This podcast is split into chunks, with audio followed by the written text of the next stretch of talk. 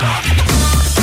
Bonsoir, bienvenue dans Tech Co. Nous sommes ensemble de 20h à 22h. On va parler dans un instant de ChatGPT, oui, on continue à en parler chaque semaine.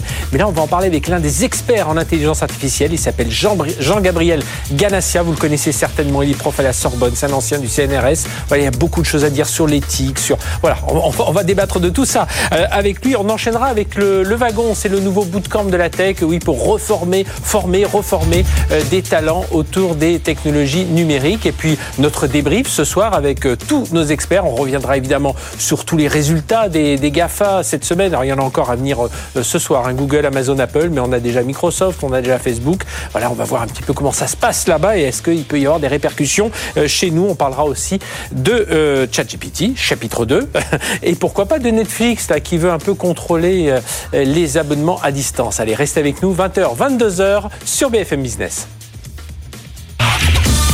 BFM Business présente Tech Co, le grand live du numérique avec Frédéric Simotel. Voilà, ce sera mieux avec le micro. Bonsoir, bonsoir. On va démarrer tout de suite avec euh, l'actu tech du jour et Frédéric Bianchi, journaliste à BFM Business. Bonsoir. Bonsoir. Frédéric, on va démarrer tout de suite avec euh, PayPal. PayPal, bien comme les autres, il licencie et pas des moins de 7% de ses effectifs. Ouais, c'est pas mal, hein 2000 salariés, hein, 7% de son effectif. Alors sachant qu'il avait déjà annoncé un grand plan d'économie en fin d'année dernière, euh, enfin, c'était au troisième trimestre l'année dernière, et eh bien donc c'est à nouveau PayPal a prévu de s'alléger. Donc le, alors ce que la bourse a salué hein, d'ailleurs euh, cet allègement d'effectifs, hein, 2000 personnes.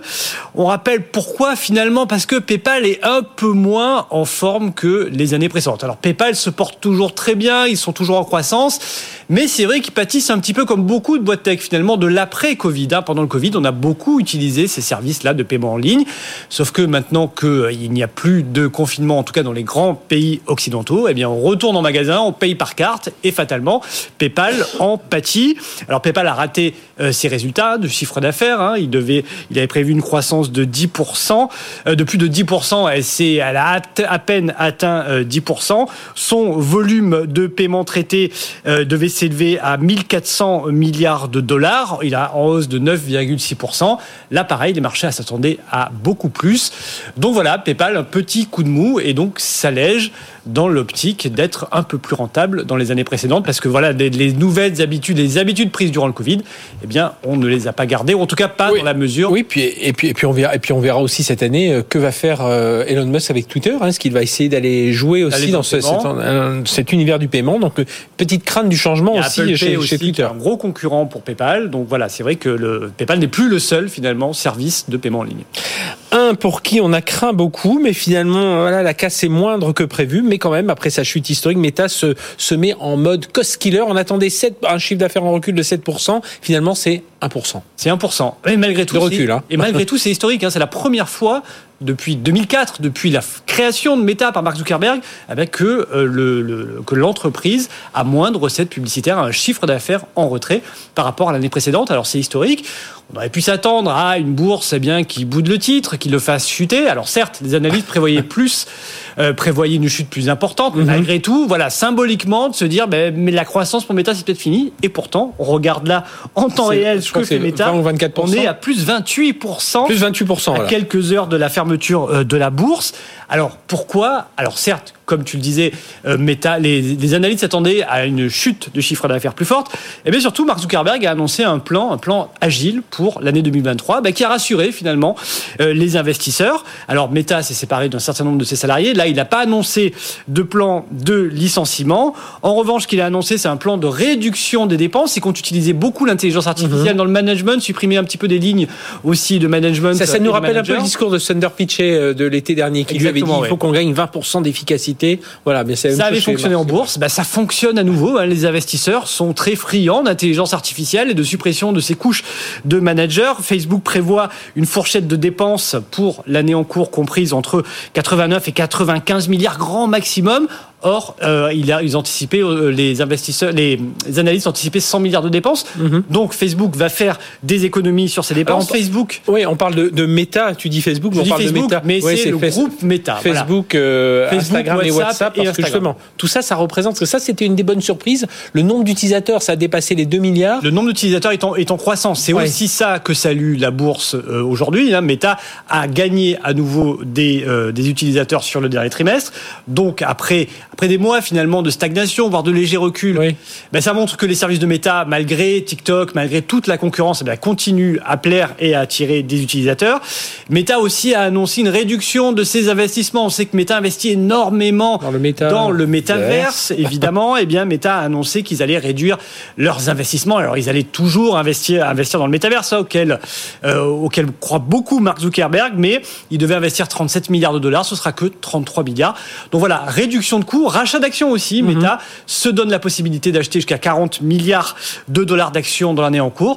Tout ça plaît aux investisseurs et Meta fait un bond de près de 30% en bourse aujourd'hui. Chaque mois, si on regarde les résultats en brut, c'est un, un terrien sur trois, sur, un terrien sur deux qui, qui consulte, euh, Qui utilise Facebook, euh, WhatsApp ou euh, Ça reste quand même Instagram. un géant et on rappelle plus 30% en bourse, mais Meta a beaucoup perdu depuis un an, depuis la sortie du Covid. Autre géant, c'est Google qui teste un moteur de recherche inspiré de ChatGPT. Euh, alors on sait que tout le monde prépare. On a entendu parler de Baidu, le chinois, qui prépare lui aussi son outil. Google, on s'en doute, est en train de travailler dessus. On aura peut-être une annonce la semaine prochaine, hein, puisqu'ils ont ils ont prévu une conférence aux alentours du 8-9 février. Alors ça s'appelle Apprentice Bard, c'est ça? Exactement. ouais. Apprentice Bard, eh bien, on voit bien que ChatGPT, dont on reparlera un peu plus tard dans l'émission, eh bien, bouscule un peu ce marché de la tech qui était peut-être un peu endormi aussi. On disait que c'était l'après-Covid, mais le moteur de recherche de Google n'avait plus trop été euh, source d'innovation depuis quelques années. C'était un petit peu, un petit peu toujours pareil, un peu toujours les mêmes services qui sont efficaces, qui sont très consultés. Mais malgré tout, on attendait un petit peu des innovations. Eh bien, c'est ChatGPT qui vient bousculer Google. On connaît le succès de cette intelligence artificielle, de ce partenaire avec qui on peut parler.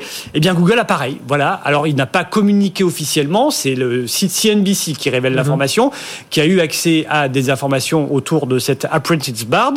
Eh bien, il s'agirait pareil d'une intelligence artificielle à qui on poserait des questions et donc Google ben, répondrait pareil de manière un peu plus intelligente que simplement une liste de sites à consulter.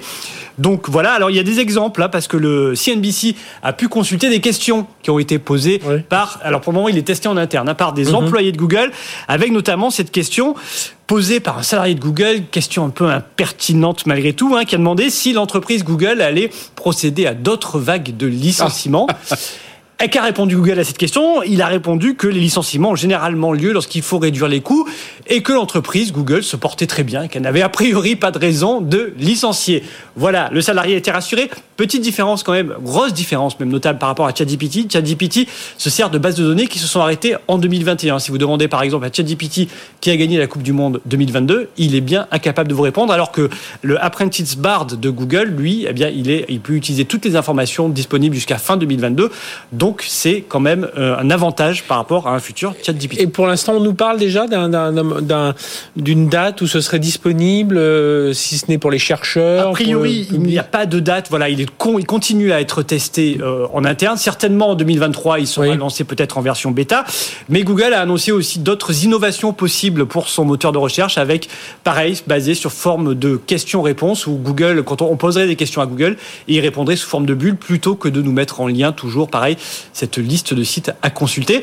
Donc voilà, ça bouge aussi chez Google et sur le moteur de recherche, hein, le, le- cœur du réacteur de l'entreprise, ça continue à innover. On devrait, on espère voir ça arriver d'ici 2023. Oui, et puis en savoir un peu plus euh, autour de tout ça euh, la, la, la semaine prochaine. hein. Ça doit être mercredi euh, où il est prévu une conférence Google sur ce sujet. On vous en reparlera bien entendu dans Tech Co.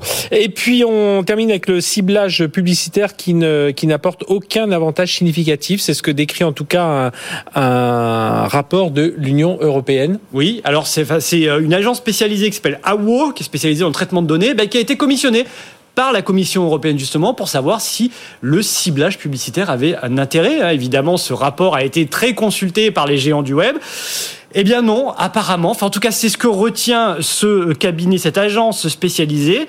Elle assure que le ciblage publicitaire est néfaste, évidemment, pour l'environnement, mhm. euh, pour la vie privée, évidemment, mais aussi ben, n'aurait pas finalement un grand intérêt pour euh, les utilisateurs. Le tracking en ligne et l'aspiration euh, de données, selon, selon ce rapport, eh bien, serait, serait néfaste donc, pour la sécurité, pour la démocratie, pour l'environnement.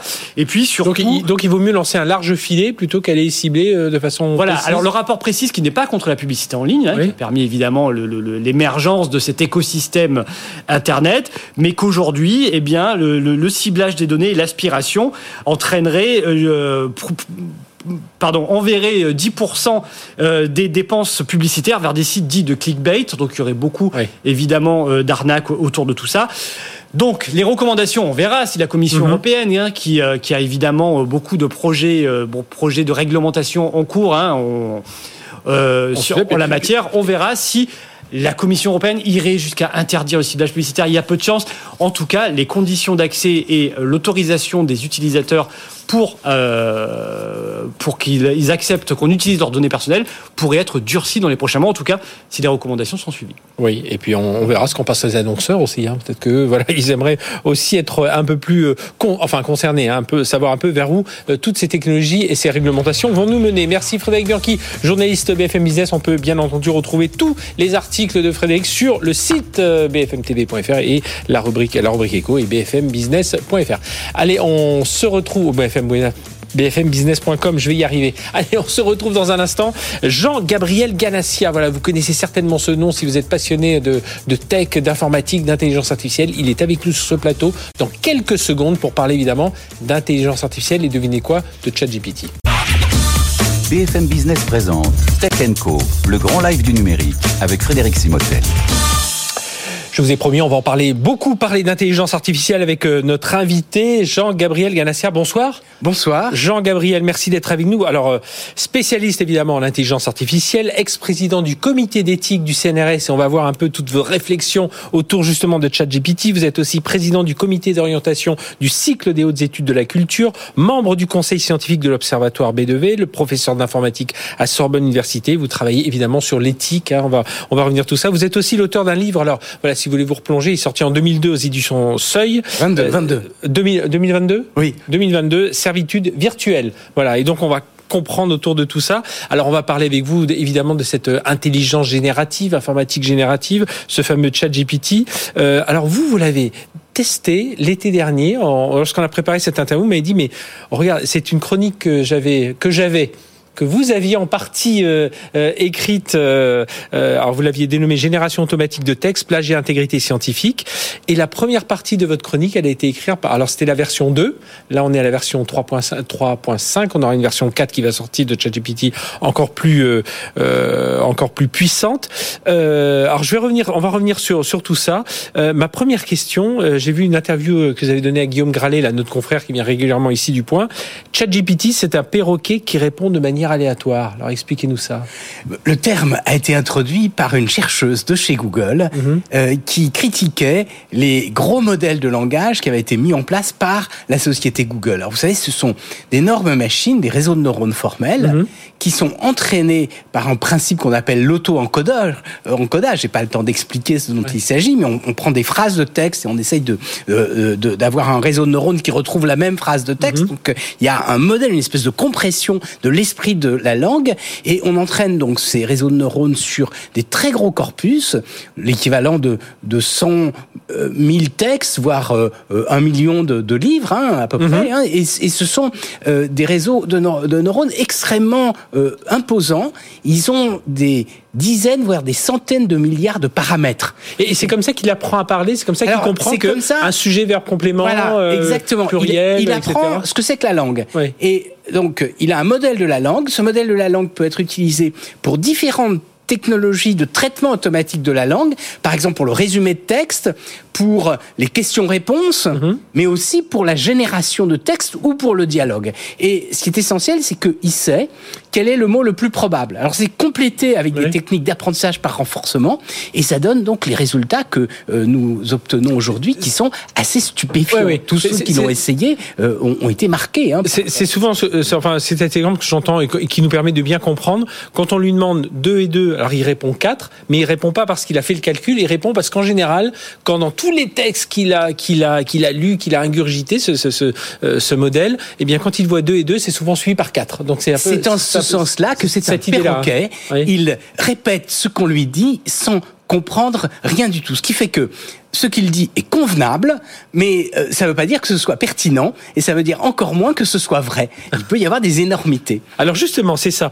Euh, ça nous rappelle un peu, on, on en discutait au téléphone tout à l'heure, lorsqu'on préparait ça, ça nous rappelle un, peu les débuts des réseaux sociaux. On est hyper enthousiaste, on va se connecter au monde entier, et puis peu à peu, on comprend les risques, les déviances, et puis bah après, on arrive à maîtriser, à contrôler, enfin un peu d'apprentissage. C'est un peu la même chose que la première, on, on l'a tous fait, hein, la première expérimentation de ChatGPT, on est impressionné, on se dit mais c'est pas possible. Et puis après on commence à, à tester sur deux trois choses, on se dit oula, qu'est-ce que puis il y a pas de source, enfin voilà, il y a, y a Voilà, parce que on a affaire à du texte qui se tient. Première chose, les phrases sont assez bien construites, le vocabulaire est relativement étendu, tout, tout cela s'enchaîne de façon très correcte. Et donc, euh, on est surpris. Euh, euh, il rédige beaucoup mieux qu'un certain nombre de mes étudiants, j'ose pas Mhm, le dire ah oui. ici. Hein. Euh, euh, mais après, quand on fait l'analyse détaillée de ce qu'il raconte, on se rend compte qu'il y a de temps en temps des petites répétitions. Mhm. Euh, euh, et puis surtout, euh, il peut dire des choses totalement fausses. Il peut y avoir des confusions La absolument différence entre un œuf de poule et un œuf de vache, voilà, il va faire la différence, sans savoir qu'une vache. euh, Voilà, c'est ça. Et, et il va faire pas d'œuf. euh, un euh, très beau euh, euh, texte sur les autres vaches en Mhm. expliquant effectivement euh, comment est-ce qu'on les recueille, quelle est leur taille. Et alors, quel bénéfice Parce qu'on va, on va quand même regarder quel bénéfice on peut en tirer. Alors, on voit pour résumer des, des textes, on voit des développeurs informatiques qui disent aussi, moi, je passe du JavaScript en Python, ça marche très bien. Voilà, quel, on, on va parler des risques ensuite, mais en prenant un peu de recul, quels sont les premiers bénéfices quand même que l'on Alors, peut tirer de d'abord, cette- cette intelligence bénéfice scientifique. Mhm. Parce que on se rend compte qu'on est capable de, de simuler réguler un certain nombre de, de capacités langagières uniquement avec ce type de, de système. C'est-à-dire que le- simplement le fait d'écouter énormément de textes fait que on peut produire de la langue. Alors c'est un peu ce qu'on appelle des, des salades de mots, hein, c'est-à-dire que ça n'a pas obligatoirement de, de sens, mais, mais peu importe. Donc ça c'est le premier aspect.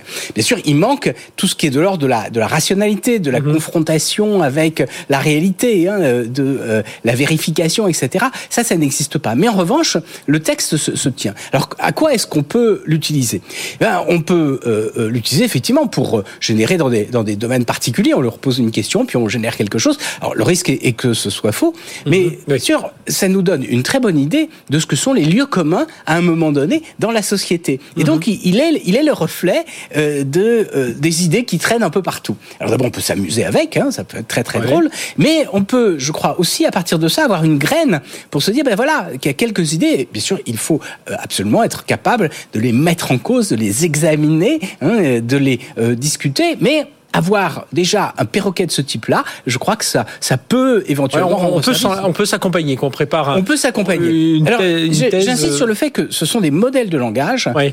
que ces modèles de langage ont d'autres applications pour le traitement automatique des langues, et que euh, euh, euh, il se peut que ce soit pas ChatGPT à la fin du compte qui soit utilisé, mais certains aspects de la génération de texte qui seront greffés à d'autres euh, euh, dispositifs, éventuellement d'ailleurs hein, à des systèmes de questions-réponses qui pourront vérifier dans des bases de données la véracité, la pertinence de tout ce qui a été généré. Et alors Jean-Gabriel Jean-Gabriel Ganassia, dans, dans votre euh, réflexion, là, votre tribune qui date de, de, de l'été dernier, génération automatique de texte, plagiat et intégrité scientifique, vous, vous dégagez justement, c'est l'une de vos critiques en disant voilà, euh, des problèmes de, ça peut provoquer des problèmes de plagiat, d'intégrité scientifique. Alors on vient un peu de, de dépeindre ça, mais voilà. De, Alors, première expliquez-nous question, est-ce que c'est du plagiat Mhm. Parce que j'avais pris comme graine pour engendrer le texte euh, trois petites propositions génération automatique de texte, plagiat d'idées et intégrité scientifique. Alors pourquoi plagiat d'idées? Parce que il s'agit de recopier les idées qui sont dans un texte sans le copier de façon littérale. Oui. Vous savez qu'aujourd'hui, on a des techniques d'intelligence artificielle qui sont extrêmement puissantes, qui permettent de repérer si vous avez copié un texte exactement d'où vous l'avez copié. Ça Mhm. Oui, marche ce très, qui très, sert beaucoup très, pour les chercheurs, pour les euh, universitaires, bien sûr, etc. dans ce cas-là, ce qui est coupable, c'est l'appropriation indue, frauduleuse d'un texte que vous n'auriez pas cité. Oui. Et vous vous faites passer pour l'écrivain de quelque chose que vous n'avez pas écrit. Tandis que là, c'est beaucoup plus délicat que cela, parce que vous utilisez les lieux communs, ce qui existe partout, les mots de tout le monde. Et c'est ce que nous faisons tous. On ne peut pas prétendre parler euh, avec ses propres mots. D'ailleurs, personne ne nous comprendrait si c'était si c'était le cas. Donc de ce point de vue-là, ils, ne font que reproduire ce que tout le monde euh, fait. Mais en même temps, euh, on risque d'avoir du plagiat d'idées. C'est-à-dire qu'il suffit de donner un petit thème, et puis à ce moment, on va avoir un texte qui est généré. Alors, vous savez que aujourd'hui, c'est un, un problème extrêmement important dans le champ scientifique. Il y a euh, des scientifiques, des officines qui offrent à des scientifiques la possibilité de rédiger des articles avec un tout petit thème et automatiquement donc il le euh, euh, génère avec avec ce, ce type de modèle. Il y a eu un rapport d'ailleurs du COPE en anglais Committee on Publication Ethics sur euh, les effets extrêmement délétères que ça peut avoir sur euh, l'édition scientifique parce que ça veut dire qu'il va y avoir un afflux d'articles énormes avec c- certains articles qui seront pas du tout originaux mais il sera extrêmement difficile de le déceler de re- de et, repérer, et, ouais. vous voyez, en surface, il ressemble à des articles euh, euh, très très très très bien écrits. Donc oui, c'est c'est ce problème Mais de ça la comptera comme des revues scientifiques. Ben, ça risque bien sûr. À, quel point Voilà, ça-. À la fois, ça risque de créer un encombrement des revues scientifiques, et puis bien sûr, ce sont des articles qui sont euh, peu- peut-être pas du tout originaux, parce que Ouais. le, le substrat, on l'a peut-être copié ailleurs, mais on va pouvoir s'en prévaloir, et on ne détectera pas le plagiat, parce que les mots ne seront pas les mots d'un euh, auteur assignable. C'est- ça le lien avec la censure algorithmique aussi à laquelle vous, vous parlez Alors, la censure algorithmique, c'est un peu autre chose. Ouais. parce que euh, lorsque on apprend à ces machines, on met un certain nombre de textes.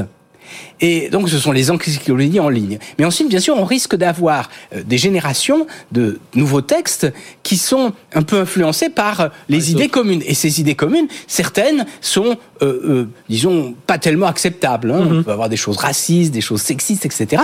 Et donc, euh, il y a l'idée, à la sortie, d'avoir une implantation hein, dans un algorithme de filtres hein, qui vont nous dire, un peu comme les filtres parentaux, on ne peut pas dire ce genre de choses. Alors c'est ça qu'on appelle la, la censure algorithmique. Ça va d'ailleurs jouer un rôle de plus en plus important sur les réseaux sociaux, parce que, par exemple, Twitter, oui, il, il sera bien obligé à un moment donné se conformer. Si on prend hein, le, le DSA, Digital Service Act, il faut que on se conforme sur les réseaux à la législation dans le monde commun. Or, vous savez que on n'a pas le droit de diffamer, on n'a pas le droit euh, d'inciter à, euh, à la violence, de faire l'apologie du terrorisme, et donc il faut détecter cela automatiquement. Et c'est ça qu'on appelle la censure algorithmique.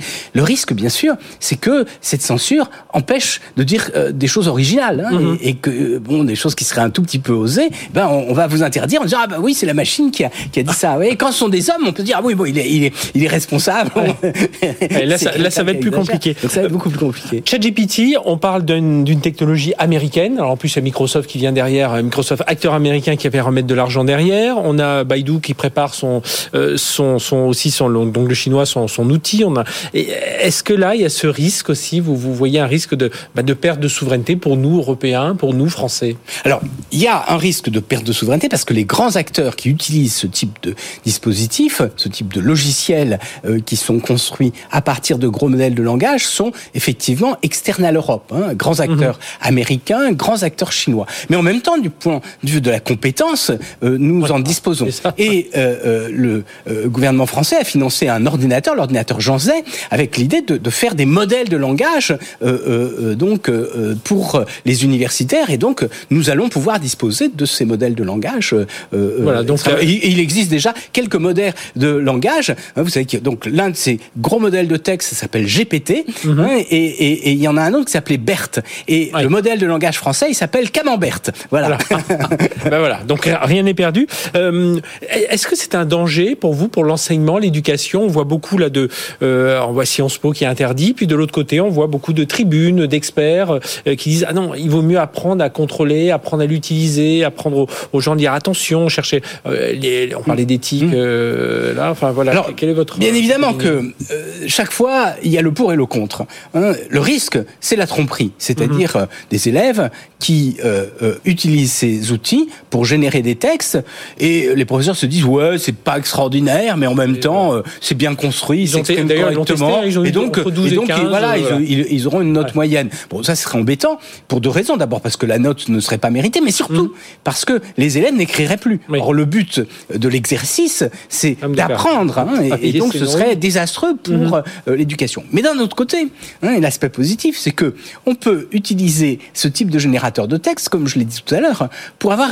une euh, idée de ce que sont les lieux communs dans la société à un moment donné, et donc euh, aiguiser l'analyse y réagir, hein, essayer de se demander pourquoi ces choses sont fausses. Vous voyez, par exemple, dans le petit texte que j'avais écrit cet été, c'est une chronique éthique que j'ai euh, rédigée pour la recherche, et là, j'ai la moitié de la chronique, je l'ai écrite avec GPT, elle est en italique. Ah oui. Et alors, je termine et je dis, bah, pour une fois, je suis pas d'accord avec ce que j'ai dit. D'habitude, dans mes chroniques, je suis d'accord avec tout. Et alors, j'explique pourquoi je suis pas d'accord. Et c'est, moi, j'ai trouvé que c'était très intéressant parce que ça permet euh, effectivement d'avoir une, une discussion un peu approfondie. Et la raison d'ailleurs pour laquelle j'étais pas d'accord, c'est que je, je pensais que ça n'était pas tout à fait du euh, euh, euh, plagiat, comme je l'expliquais tout à l'heure, et qu'en même temps, bien sûr, on pourrait essayer avec des outils qui euh, ont été développés pour ce qu'on appelle les humanités numériques, pour repérer l'intertextualité, c'est-à-dire les influences réciproques des auteurs, essayer de regarder est-ce qu'il y a une caractéristique de ces textes qui sont générés automatiquement. Bien, merci d'être venu nous parler de tout ça, Jean-Gabriel Ganassi. On aurait pu vous garder, on vous fera revenir a encore beaucoup de choses autour de tout ça. Puis on verra l'évolution, hein, évidemment, de cette intelligence artificielle. Et puis ce que l'on fait, nous aussi, en France, ce serait intéressant de revenir dessus. Merci infiniment d'avoir été avec nous. Donc, euh, auteur du livre Servitude virtuelle aux éditions du Seuil, euh, sorti en 2022. Et puis, euh, voilà, professeur d'informatique à Sorbonne Université. Vous avez été président du comité d'éthique du CNRS. Et on, voilà, on vous voit dans plein de commissions et vous êtes toujours un spécialiste aiguisé, enfin, aiguisé en tout cas, de l'intelligence artificielle. Merci d'avoir été avec nous. BFM Business présente Tech Co, le grand live du numérique avec Frédéric Simotel. On est dans l'univers de la climate tech avec euh, la startup Carbo qui vient de lever 5 millions d'euros. On va en parler avec euh, son PDG cofondateur Simon Letourneau. Bonsoir.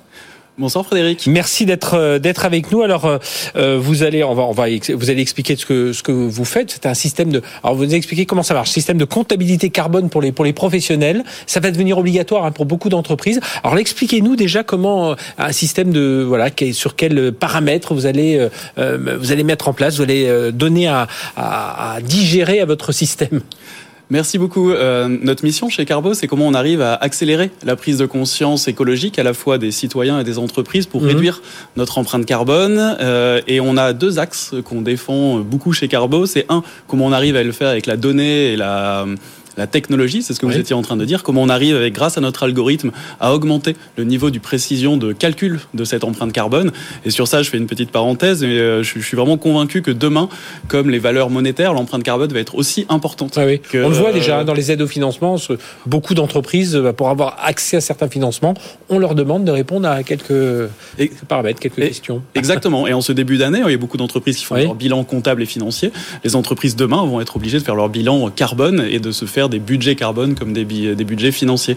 Et pour atteindre la deuxième partie de notre mission, donc c'est un, on calcule avec un Mhm. grand niveau de précision, et deux, comment on arrive, grâce à la pédagogie, à rentrer dans cette démarche de réduction de l'empreinte carbone, parce que je pense que Oui. juste calculer, ça servirait pas à grand chose. L'idée, c'est de- Ah, d'accompagner. mais c'est déjà important quand même d'avoir, on le voit toujours, le début c'est d'avoir de la mesure pour Exactement. pouvoir déjà euh, bah, comprendre un peu ce que l'on fait, pour pouvoir se comparer aussi à d'autres, à des indicateurs, je sais pas, fournis par l'ADEME ou des gens comme ça, c'est c'est un peu l'idée? Tout à fait. C'est le première étape, on calcule avec un bon niveau Oui. de précision et grâce à ces données-là, deuxième étape, on rentre dans cette démarche de réduction. Chez Carbo, nous, on a la conviction que le- la pédagogie permet à chacun, chacune, entreprise ou individu, de rentrer dans cette démarche de réduction de manière volontaire. En disant, je comprends bien les données, donc maintenant, je fais des efforts pour la réduire. Et vous disiez aussi très justement comment aussi on donne les clés aux Mhm. entreprises pour se comparer à des entreprises de même taille, de même secteur, pour euh, rentrer dans cette démarche. Ah, Alors on sait que dans, dans toutes ces mesures, il y a ce qu'on appelle le scope 1, scope 2, scope 3. Scope 3, ça va jusqu'à regarder toute la chaîne de valeur euh, du début des, des produits matières premières qu'on va euh, qu'on va acheter jusqu'au produit fini et donc euh, jusqu'à ce qu'il soit livré. Donc on doit être un peu comptable de, de tout ça. Mhm. Comment, sur quelles données vous appuyez alors pour aider une entreprise, enfin une petites PME notamment à, à pouvoir s'en sortir au milieu de, de, de tous ces, ces, paramètres à prendre en compte C'est exactement ce qu'on fait chez Carbo, c'est qu'on on a des solutions pour les PME et ETI, donc c'est pour ce type d'entreprise qu'on a développé des solutions qui couvrent les trois scopes. Vous disiez très bien, vous êtes euh, expert scope 1, scope 2, on s'en avoir l'habitude,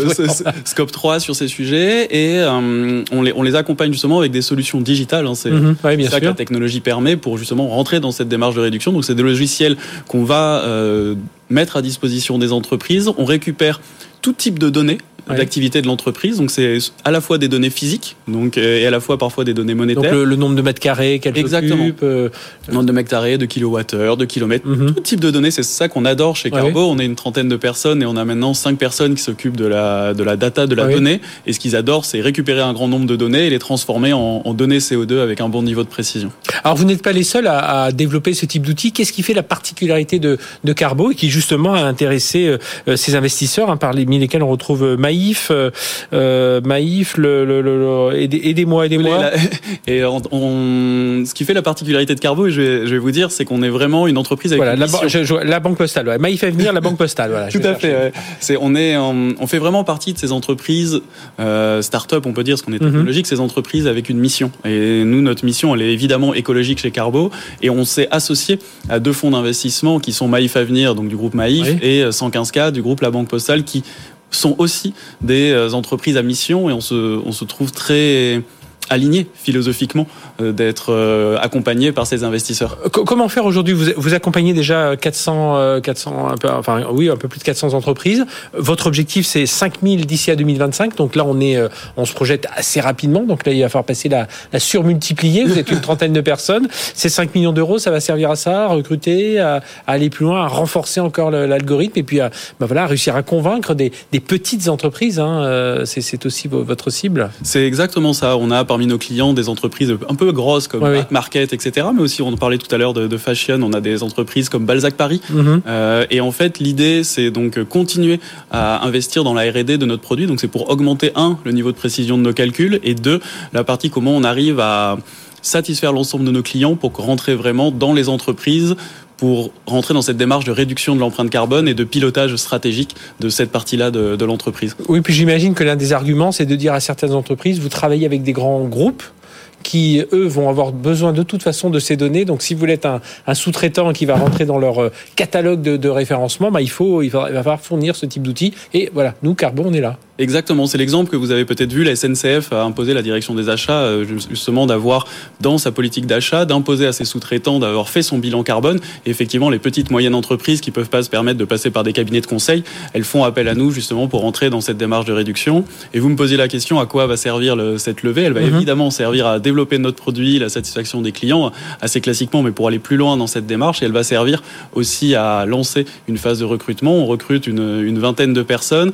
et on, est, on développe chez Carbo quelque Donc chose spécialisé assez... sur la data plutôt enfin, c'est là le, un, un, peu tout type de profil, mm -hmm. à la fois euh, sur la donnée des, des, ingénieurs et à la fois des personnes qui vont plus s'occuper du marketing et du customer success. Et on recrute aussi des personnes qui sont alignées avec notre mission. On se considère chez Carbo comme une entreprise écologique. Oui. Donc on a une gouvernance écologique, une façon de penser écologique et les ressources humaines et financières sont vraiment à, à, au service, on va dire, de, de, cette mission de calcul et aussi de réduction. Parce qu'on veut atteindre 5000 entreprises, mais on veut aussi les aider à réduire leur empreinte carbone. Euh, comment vous garantissez euh, que les données que vous allez saisir, que les, les données que vont vous donner les entreprises, entreprises clientes, voilà, il n'essaie pas un peu de de, euh, de, de tricher, euh, voilà, d'améliorer un peu la réalité euh, dans votre dans votre logiciel et, et, donc du coup de fausser un peu les résultats que pourrait donner votre algorithme. C'est une très bonne question. En fait, on, on fonctionne sur du déclaratif, donc c'est les gens oui. qui nous donnent les données. On fonctionne plutôt comme des experts comptables que des commissaires aux comptes. D'accord. Donc en fait, notre mandat, c'est vraiment de récupérer un maximum de données pour donner le, le, le meilleur calcul d'empreinte carbone. Nous, c'est grâce à nos algorithmes, on arrive à identifier si effectivement il y a des dissonances qui paraissent fortes. Oui, c'est ça sur les données. C'est à force euh, d'avoir sur les 500 entreprises, si vous en avez une qui, qui bifurque un peu, alors qu'elle fait un même, euh, aller dans le même secteur qu'une autre, c'est là où vous pouvez euh, repérer ça. Exactement. Et après, on est sur des entreprises qui font ça de manière volontaire. Donc comme elles le font de manière volontaire, la plupart du temps, elles sont dans cette démarche de, de, le faire au mieux pour essayer de rentrer après dans la, dans la réduction de leur empreinte carbone. Tout à fait. D'autres arguments pour sensibiliser justement les TPE, pour passer justement à ces 4500 entreprises que vous êtes ciblées. Euh, vous en avez, je rappelle, hein, déjà séduit plus de 400. Il faut aller vers les 5000 2025. Et alors, bon, il y a l'argument de la précision, l'argument mm -hmm. de la pédagogie. Le, quelque chose qu'on a vraiment beaucoup développé dans notre outil, c'est le côté... Alors, entre autres collaborative, c'est-à-dire que c'est pas uniquement une personne qui récupère l'utilisation de l'outil. Comment on donne les clés à cette personne-là pour embarquer l'ensemble des salariés, pour embarquer l'ensemble des directeurs de business unit par exemple, et aussi pour embarquer la direction, mhm. pour que ça devienne quelque chose quasiment d'obligatoire et un, on va dire un must-have dans les entreprises. Et Simon Letourneau, vous vous rémunérez comment avec euh, Carbo sur euh, quel, est votre business model Notre business model, c'est assez classique. Hein. c'est un logiciel qu'on vend aux entreprises entre, on va dire, 1000 euros et 10 000 euros par an. Et elles nous rémunèrent pour l'utilisation de ce logiciel. Et on, on devient les, les, les, experts à leur côté mhm. de la réalisation du bilan carbone. Eh bien voilà, le message est lancé. En tout cas, 20 recrutements pour Carbo si vous, euh, si vous, voilà, vous voulez travailler dans ce secteur. Et c'est vrai que c'est un secteur qui attire beaucoup hein, aujourd'hui les jeunes et les moins jeunes, il faut le dire. Et comme vous l'avez dit, tout, tout profil, hein, pas uniquement des experts de la, de la data. L'appel est lancé. Merci d'avoir été avec nous. Simon, Simon Letourneau, euh, PDG et cofondateur de Carbo, donc il vient de lever 5 millions d'euros auprès de Maïf Avenir, de la Banque Postale, enfin du, du fonds euh, d'innovation 115K de la, Banque Postale. Merci d'être venu nous parler de tout ça. Et puis bah, voilà, à nous aussi, de, en tant que citoyens, d'apprendre à, mieux calculer, mesurer, puis ensuite ben, enclencher les gestes, les éco-gestes et faire tout ce que l'on peut faire pour réduire notre empreinte carbone. Merci d'être venu parler de tout ça. Allez, on marque une courte pause et on va continuer. On va parler formation justement avec le Wagon. C'est un campus euh, voilà, pour aider euh, les, euh, bah, ceux qui veulent aller vers ces carrières technologiques, qu'ils soient jeunes ou moins jeunes. Eh bien, on va découvrir tout ça ensemble dans une seconde. BFM Business présente Tech Co, le grand live du numérique avec Frédéric Simotet. Fondé à Paris en 2013. Aujourd'hui, c'est près de 18 000 élèves qui ont été formés en 10 ans, 5 000 par an. Donc, vous il y a une vraie accélération euh, ces, dernières, ces dernières années. Ça s'appelle le Wagon, euh, qui vient d'ouvrir un nouveau campus à Toulouse, parce que les campus, il y en a des, alors, ils sont déjà présents dans 40 villes, 25 pays. Et on en parle avec vous, Romain Paillard. Bonsoir. Bonsoir. Merci d'être avec nous. Donc, cofondateur du, euh, du Wagon. Le principe du wagon, c'est prendre des jeunes, alors euh, à l'instant vous me disiez hors micro, c'est la moyenne d'âge, c'est 27 ans. Enfin voilà, mais c'est tous les profils. Mais ça veut dire que c'est pas c'est pas le petit jeune de, de 17-18 ans, c'est pas celui qui essaie de se reconvertir à 40 ans, c'est tout le monde. C'est ça l'idée? Exactement, on s'adresse vraiment à tout le monde. On a un panel de d'élèves qui est très très vaste. Donc ça va de la personne qui euh, qui n'a pas eu son bac ou n'a pas mhm. voulu passer son bac à la personne euh, qui est senior et qui euh, soit est en reconversion professionnelle, soit a envie en fait d'apprendre, de découvrir des nouveaux métiers ou des nouvelles choses. Hein. Il y a des gens qui font le wagon par curiosité, c'est pas interdit.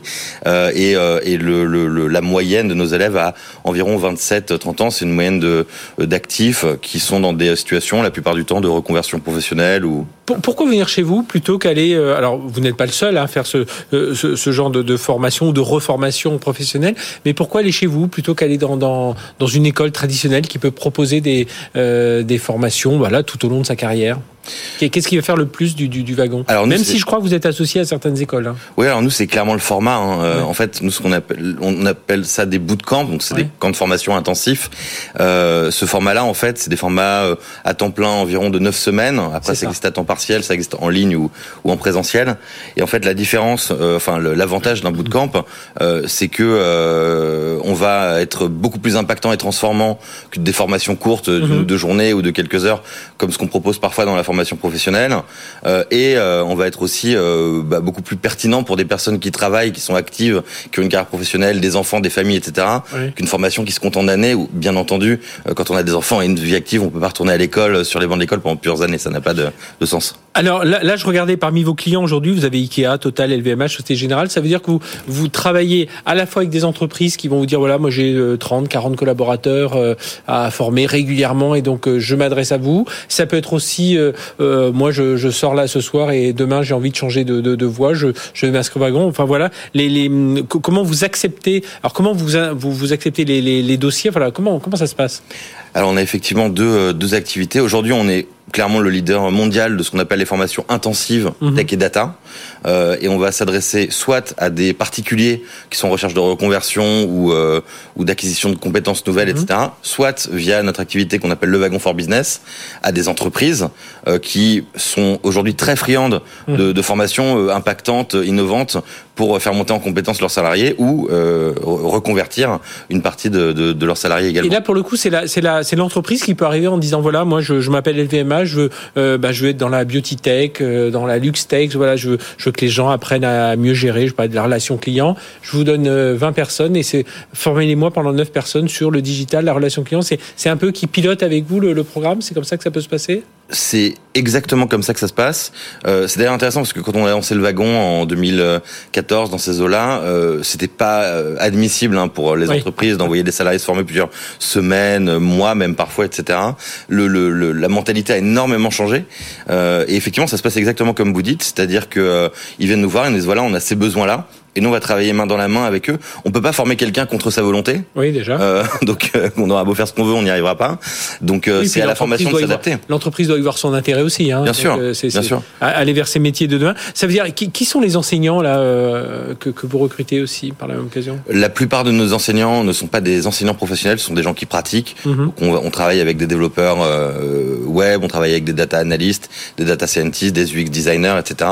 Tous ces corps de métier en fait auxquels on forme euh, et en fait qui ont une activité professionnelle et viennent occasionnellement euh, enseigner au wagon. C'est très important pour nous d'avoir des gens qui sont euh, un peu dans l'état de l'art de leur euh, Mhm. de leur métier euh, pour être sûr que ce qui est transmis est, est à jour. Les compétences évoluent très vite. Oui. Il y a un rapport de l'OCDE de 2000, euh, 2016-2017 qui est très intéressant d'ailleurs à ce niveau-là, qui explique que euh, la durée moyenne de vie d'une compétence technique est passée de 30 ans en 1987 Oui. à 2 ans euh, au moment du rapport, donc en 2016-17. Donc c'est- assez démentiel en fait, hein. c'est-à-dire que le- le- le- l'obsolescence, le, le- la mise à jour, etc. des, des compétences co- techniques et des savoir-faire Mhm. euh, a accéléré, accéléré de manière exponentielle. Ro- Romain Paillard, là, du Wagon, vous, vous, vous donnez justement cet exemple des, des compétences techniques et, euh, et, et professionnelles. Est-ce que le Wagon forme à la fois à du JavaScript, du Python, tout ça, mais aussi à des méthodes agiles, mais aussi à, euh, apprendre à gérer des projets, apprendre à gérer des équipes. Voilà, est-ce que les, formations sont assez larges pour former justement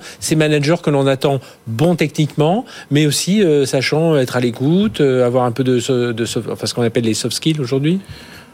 Alors c'est une excellente question. Au wagon, la force du wagon, c'est beaucoup ses élèves, hein, évidemment. Et puis nos élèves, ils arrivent avec des bagages différents. Donc il y a des élèves qui viennent avec des, des, des écoles de commerce, avec euh, des, des, des, des- des études de droit. Avec, enfin, il y a vraiment plein de, de, de profils différents et, et variés. Euh, donc ils ont ces compétences préalables et ils vont ajouter des compétences techniques fortes euh, à ces compétences préalables. Donc ça, ça peut faire très souvent des personnes qui ont une bonne appréhension, par exemple du produit ou du business, ou voilà des gens qui sont techniques et business. Mhm. Donc c'est des profils assez rares et assez atypiques. Euh, et nous, dans notre approche pédagogique, en tout état de cause, on va toujours travailler à former des gens autonomes, donc des gens qui sont capables d'avoir Oui. le, le, le, le- la, la grosse photo, pour pas faire d'anglicisme, du, du, du projet ou de l'entreprise, voilà. Euh, Aujourd'hui, euh, est-ce que vous avez analysé un peu les, les- échecs que vous avez pu avoir, des gens qui ont arrêté en cours, euh, savoir pourquoi ils ont arrêté, ou alors des gens qui ont fait la formation, mais au final, vous les revoyez euh, deux ans plus tard, vous disent ouais non, ça m'a moyennement servi, mais euh, voilà, qu'est- qu'est-ce qu'on est? Je sais que j'avais discuté avec des, des, des patrons, alors, on était vraiment dans du dev pur et dur sur du, du grand système. Ils me disaient nous, voilà, il y, a- y a des gens, on est allé chercher à Pôle Emploi, on a eu du mal. Par contre, des bacs plus 2 qui avaient un peu, un peu de motivation. Enfin voilà, quels sont les euh, quand ça marche pas, ce qui cloche, enfin sur quoi vous travaillez du coup pour améliorer encore?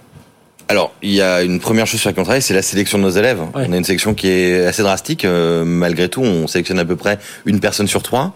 Euh, Ah oui, donc et ça, ça nous, ouais. ça nous assure Ouais, déjà, quand même de la motivation, Mhm. de la volonté, de l'envie d'avancer, etc. Du projet professionnel qui doit être cohérent. Il faut pas faire le wagon juste parce que euh, on a lu qu'il fallait être développeur aujourd'hui. Il faut faire le wagon parce qu'on a un projet professionnel pertinent derrière. Donc ça, c'est Ça, ça même- fait partie des critères aussi de, de, enfin, de recrutement, de, d'acceptation du dossier? Bien sûr. C'est très important. Euh, tout, tout ça doit être cohérent. On a d'ailleurs, c'est amusant parce que ce matin j'en parlais, on a un taux d'abandon qui est ridiculement bas. On doit être autour Mhm. de 1%. Ah oui, donc sur euh, sur plus de 18 000 personnes formées. euh, donc c'est vraiment on a un taux d'abandon qui est. Oui, c'est est- ça. C'est donc la sélection en amont qui doit être assez, assez poussée, assez, assez pointue et pour bien voir la, la motivation de chacun. C'est ça. Et puis euh, et puis la force aussi des formations courtes qui se comptent en mois comme nous, donc deux mois, euh, c'est que contrairement à des formations longues, on peut itérer beaucoup plus.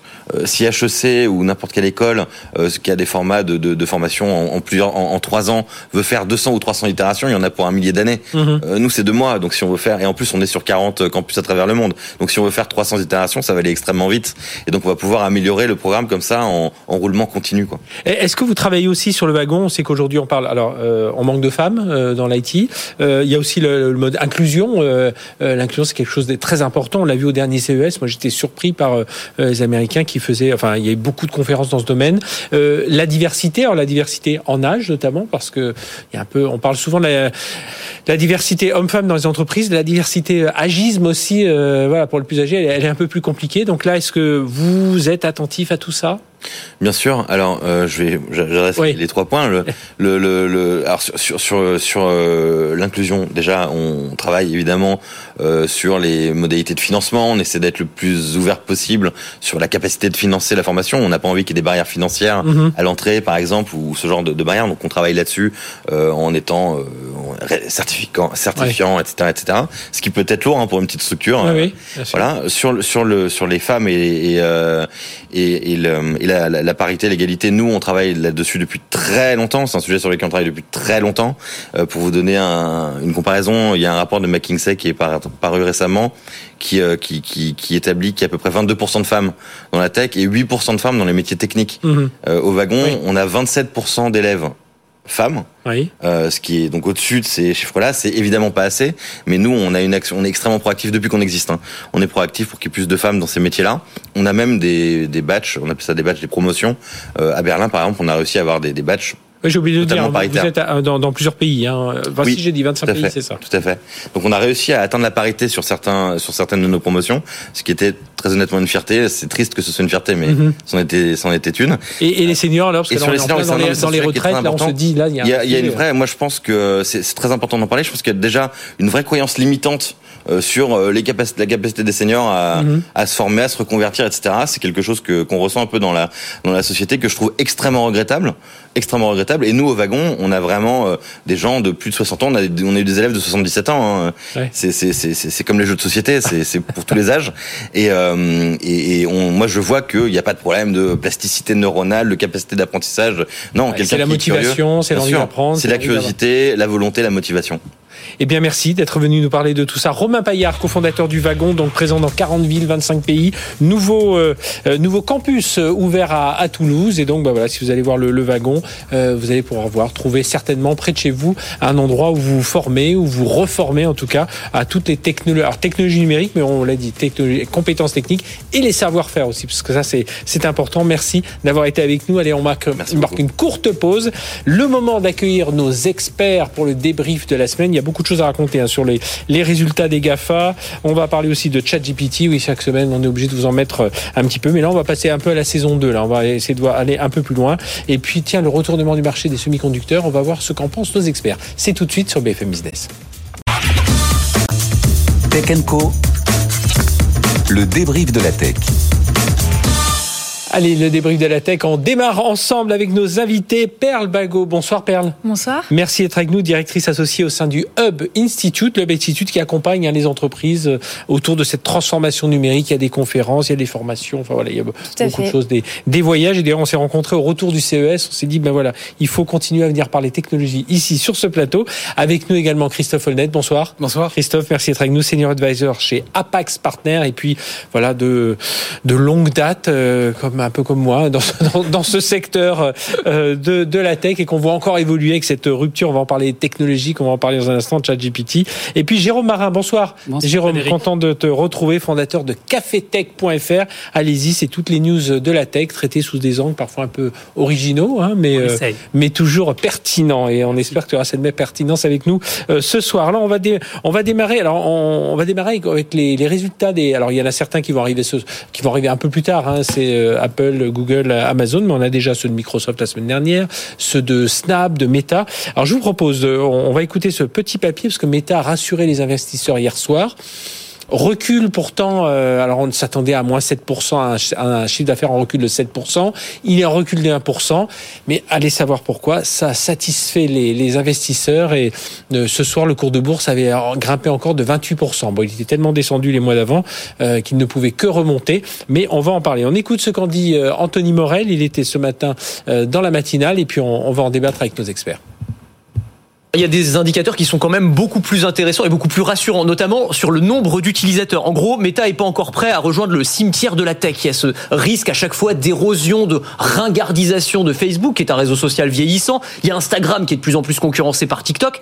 Et pourtant, quand on regarde les chiffres, eh bien là, Facebook dépasse pour la première fois les 2 milliards d'utilisateurs quotidiens c'est quand même pas rien. Et quand on regarde la galaxie de services, donc Facebook, Instagram, plus WhatsApp, on est à 3,74 milliards d'utilisateurs mensuels. C'est-à-dire qu'il y a un être humain sur deux qui est dans la galaxie Meta aujourd'hui. Ça, c'est quand même pas rien. Alors évidemment, ça fait pas tout. C'est-à-dire que le souci, c'est que face à ça, la monétisation est plus difficile qu'avant. Le budget des annonceurs est en chute libre, les pubs se vendent moins cher, et puis la publicité ciblée, c'est de plus en plus compliqué. Vous savez qu'Apple a changé ses conditions générales d'utilisation, et donc les utilisateurs d'iPhone peuvent choisir de ne plus être traqués par de la pub. Et ça, évidemment, ça fait pas les affaires de Meta. Tout ça a un impact sur les, bénéfices de l'entreprise. Mais Mark Zuckerberg essaye de rassurer sur les perspectives. 2023 sera l'année de l'efficacité, c'est ce qu'il dit, avec un contrôle des coûts très strict et notamment euh, des postes qui vont sauter euh, dans le management. Il fait pas bon d'être un manager chez Meta, en plus des 11 000 suppressions de postes qui ont déjà été annoncées. Oui, et puis les investissements massifs hein, qui continuent avec euh, évidemment aller vers le, le métaverse. Christophe, oui, on, retrouve un peu ce discours de Sundar Pichai, le patron de Google, l'été dernier, qui disait voilà, je sais pas si on va encore licencier. Bon, depuis ils ont annoncé 11 000 licenciements, mais on veut davantage d'efficacité. Je, je pense que l'entreprise peut être 20% plus efficace. On sent aujourd'hui une plus grande discipline financière, c'est ça? Oui, je crois que c'est vrai d'ailleurs pour tous ces acteurs qui ont recruté massivement euh, lors de la finalement de la, croissance très forte euh, post-Covid. Et dans la culture américaine, on n'hésite pas à recruter beaucoup, même de façon. 27, peu... Je, je, je t'interromps. Oui. C'est 27, Meta, c'est 27 000 embauches sur 2020-2021, 15 000 arrivées en 2022. Oui, en fait, ils ont quasiment doublé de taille en trois oui. ans. Et donc, effectivement, lorsqu'il y a euh, mais un phénomène de reflux, ils n'hésitent pas non plus à, à, à, à se séparer de, mmh. de personnes. Il faut bien hein, comprendre pas... que c'est pas forcément les dernières entrées qui sont les premiers euh, sortis. Oui. Ils en profitent aussi pour euh, bien, redessiner euh, les, les, compétences. Oui, couper certaines, et, certains développements dont il, les, les compétences requises. Je crois, je crois que ce qui est intéressant dans, dans l'annonce, c'est toujours pareil. Effectivement, il y a une décroissance du chiffre d'affaires quand même. C'est la première fois dans l'histoire de, de mm -hmm. Facebook au niveau global, moins forte qu'attendu. Donc, résulte fortement comme le cours de bourse avait inclus cette perspective de décroissance plus forte, comme elle est moins forte qu'attendu, bah, il rebondit, mais même à plus 25%, euh, Facebook est à la moitié de son niveau, euh, son niveau le plus haut historique, euh, donc ça reste quand même euh, ça reste quand même une, un cours de bourse qui peut être euh, qui peut être dynamisé. C'est l'objectif d'ailleurs mmh. de Mark Zuckerberg qui a adopté, comme euh, le disait euh, le chroniqueur, une, un ton beaucoup plus euh, euh, en faveur de ce que peuvent attendre les, les, les actionnaires, à savoir de l'efficacité et même un programme de rachat d'actions, oui, 40 oui. milliards, ce qui représente quasiment 10% de la capitalisation boursière. Donc des choses de nature à plaire aux actionnaires. Aux, aux actionnaires.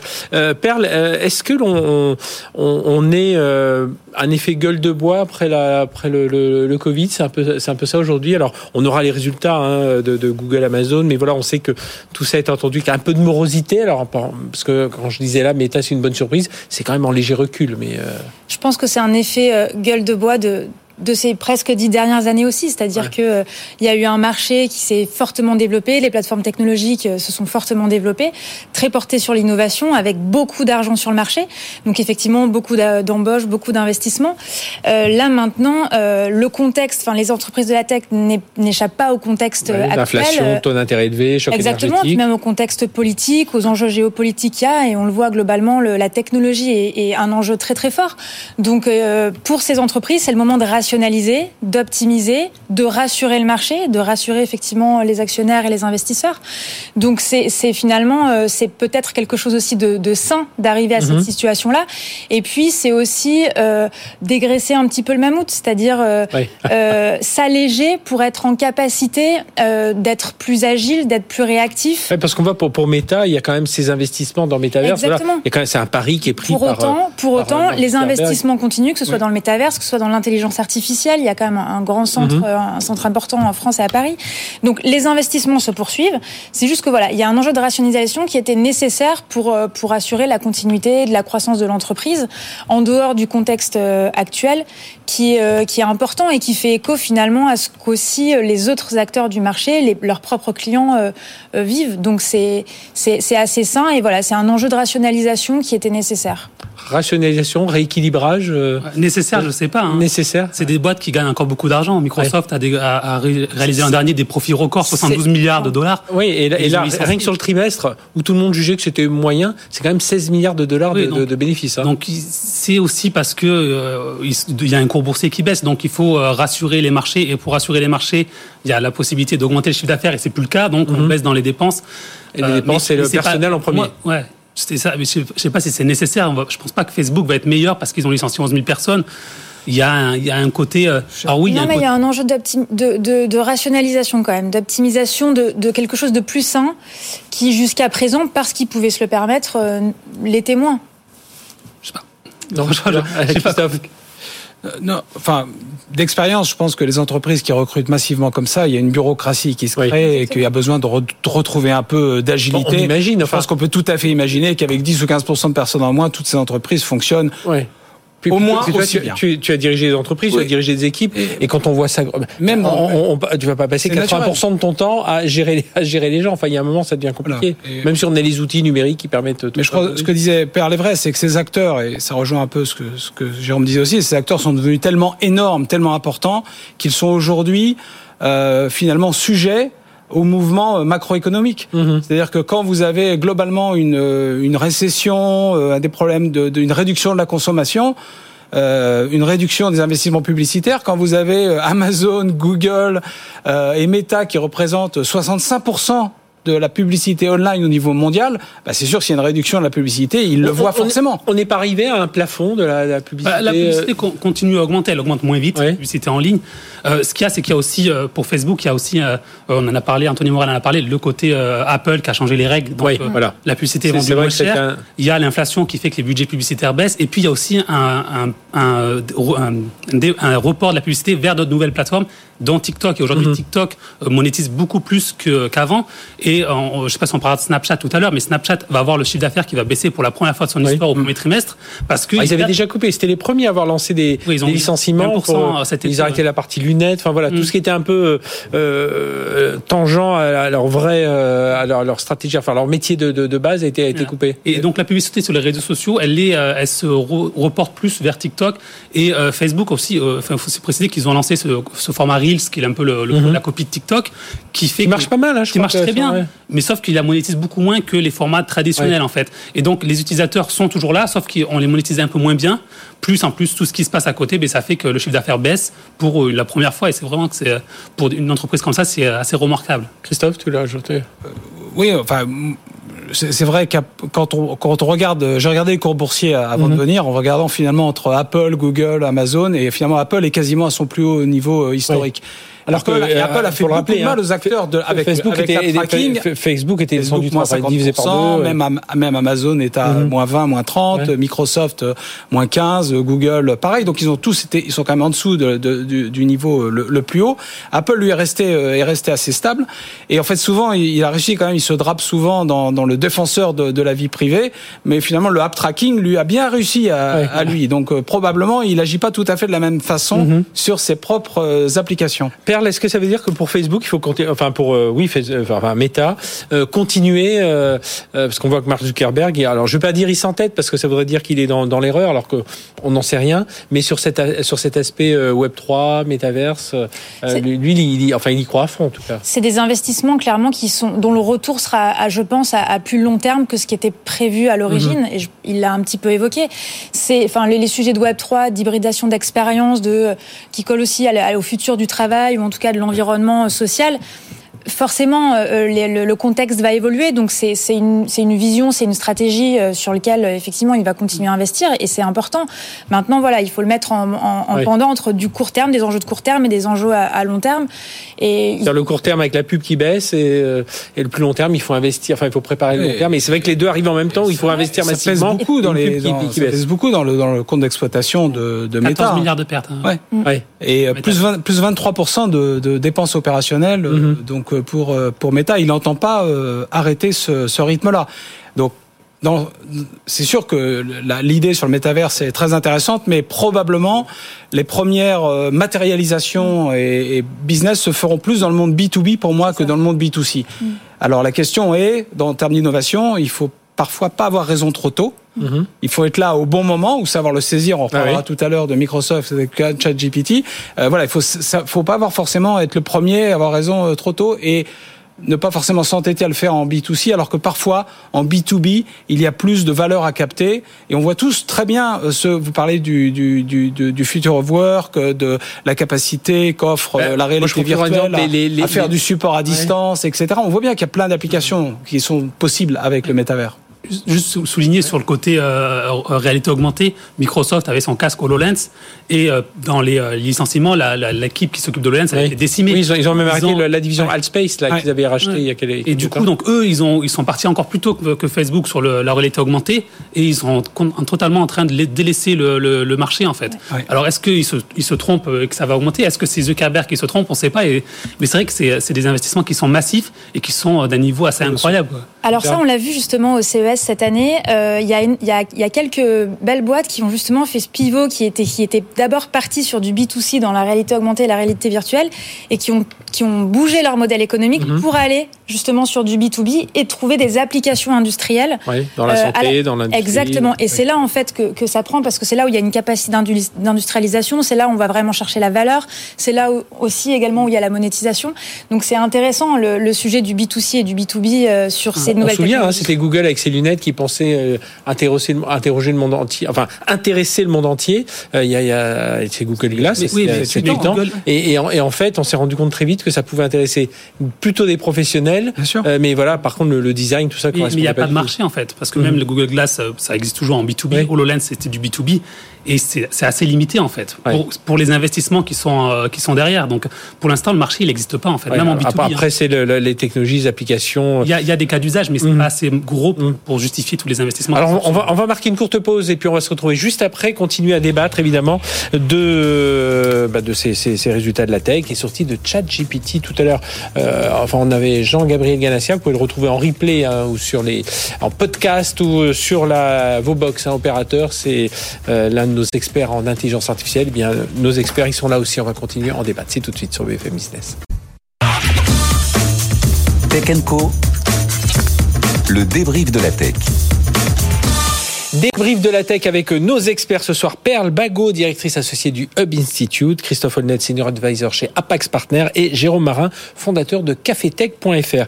Les résultats, euh, alors attendus, hein, de Amazon, Apple, Google, euh, ce sera après la clôture à, euh, à Wall Street, mais euh, peut s'attendre à quoi Ouais. Alors juste, je, je me suis amusé, j'ai pris deux éléments importants pour chaque chacun d'entreprise. Oui. Google, on attend euh, le chiffre d'affaires. On le sait, le marché publicitaire est difficile. La croissance au troisième trimestre était de 6%, qui était un plus bas historique Ils, ils ont eu, ils ont fait cinq trimestres en recul hein, depuis. de croissance. Enfin, là, il continue, le chiffre d'affaires continue d'augmenter, c'est la croissance qui baisse. en fait. Mhm, ouais, La oui, oui. croissance baisse. Donc on va attendre ça. On va attendre de savoir si Sundar Pichai va être interrogé. À mon avis, il sera sur euh, l'intelligence artificielle, sur ChatGPT. Mhm. Et ce que va faire. On, attend une conférence. euh, Voilà, conférence euh, téléphonique avec les annonceurs, Mm. avec les, les, les investisseurs. Donc ça, voilà, pour Google, c'est ça. Pour Apple, on va regarder les ventes d'iPhone.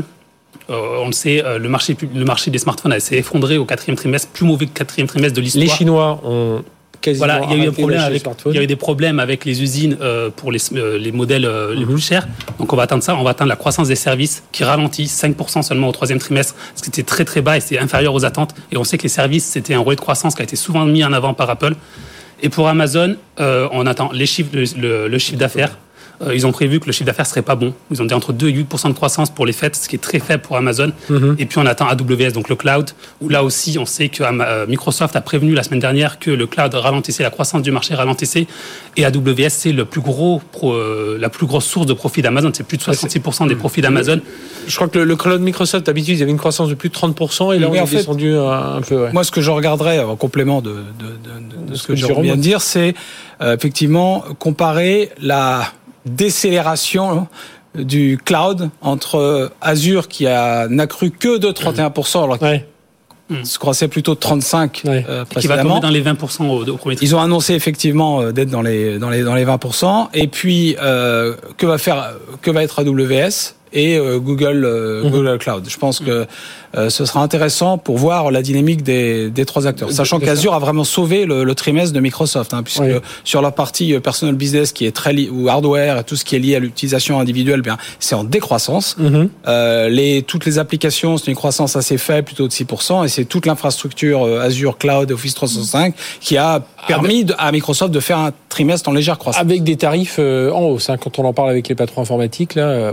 ah bah c'est la magie du SaaS. Au début, au début, ça coûte moins cher. Travers de la gorge. Euh, les abonnements, il faut bien qu'ils soient renouvelés et on n'a pas forcément la main face à des acteurs comme ça. C'est ce qui est intéressant, hein, Perle c'est qu'on voit euh, bah, les arguments sont pas les mêmes pour tous, hein, pour euh, de leur petite croissance, de leur décroissance euh, ou de leur avenir Bien sûr, et, et effectivement, euh, on le voit dans tous les gros acteurs de la tech, le cloud est le principal euh, levier de croissance à aller chercher, ou en tout cas de, de, de valeur qui est, qui est vraiment générée. Donc, c'est il y a à la fois la partie hardware et puis cette partie plus, plus cloud. Et chez des acteurs comme Amazon, c'est extrêmement intéressant à regarder. Il faut regarder aussi, Jérôme Marin, si on regarde Amazon, les investissements qui, vont, qui sont faits dans le cinéma, dans la santé, parce que là aussi, c'est de relais de croissance. De même pour, pour Apple. Alors ça reste. Euh, Après, il faut bien voir que ça reste. Euh, alors, ça fait les gros titres parce que c'est des choses qui sont euh, assez grand public, mais ça reste très petit dans, de, ce que représente Amazon.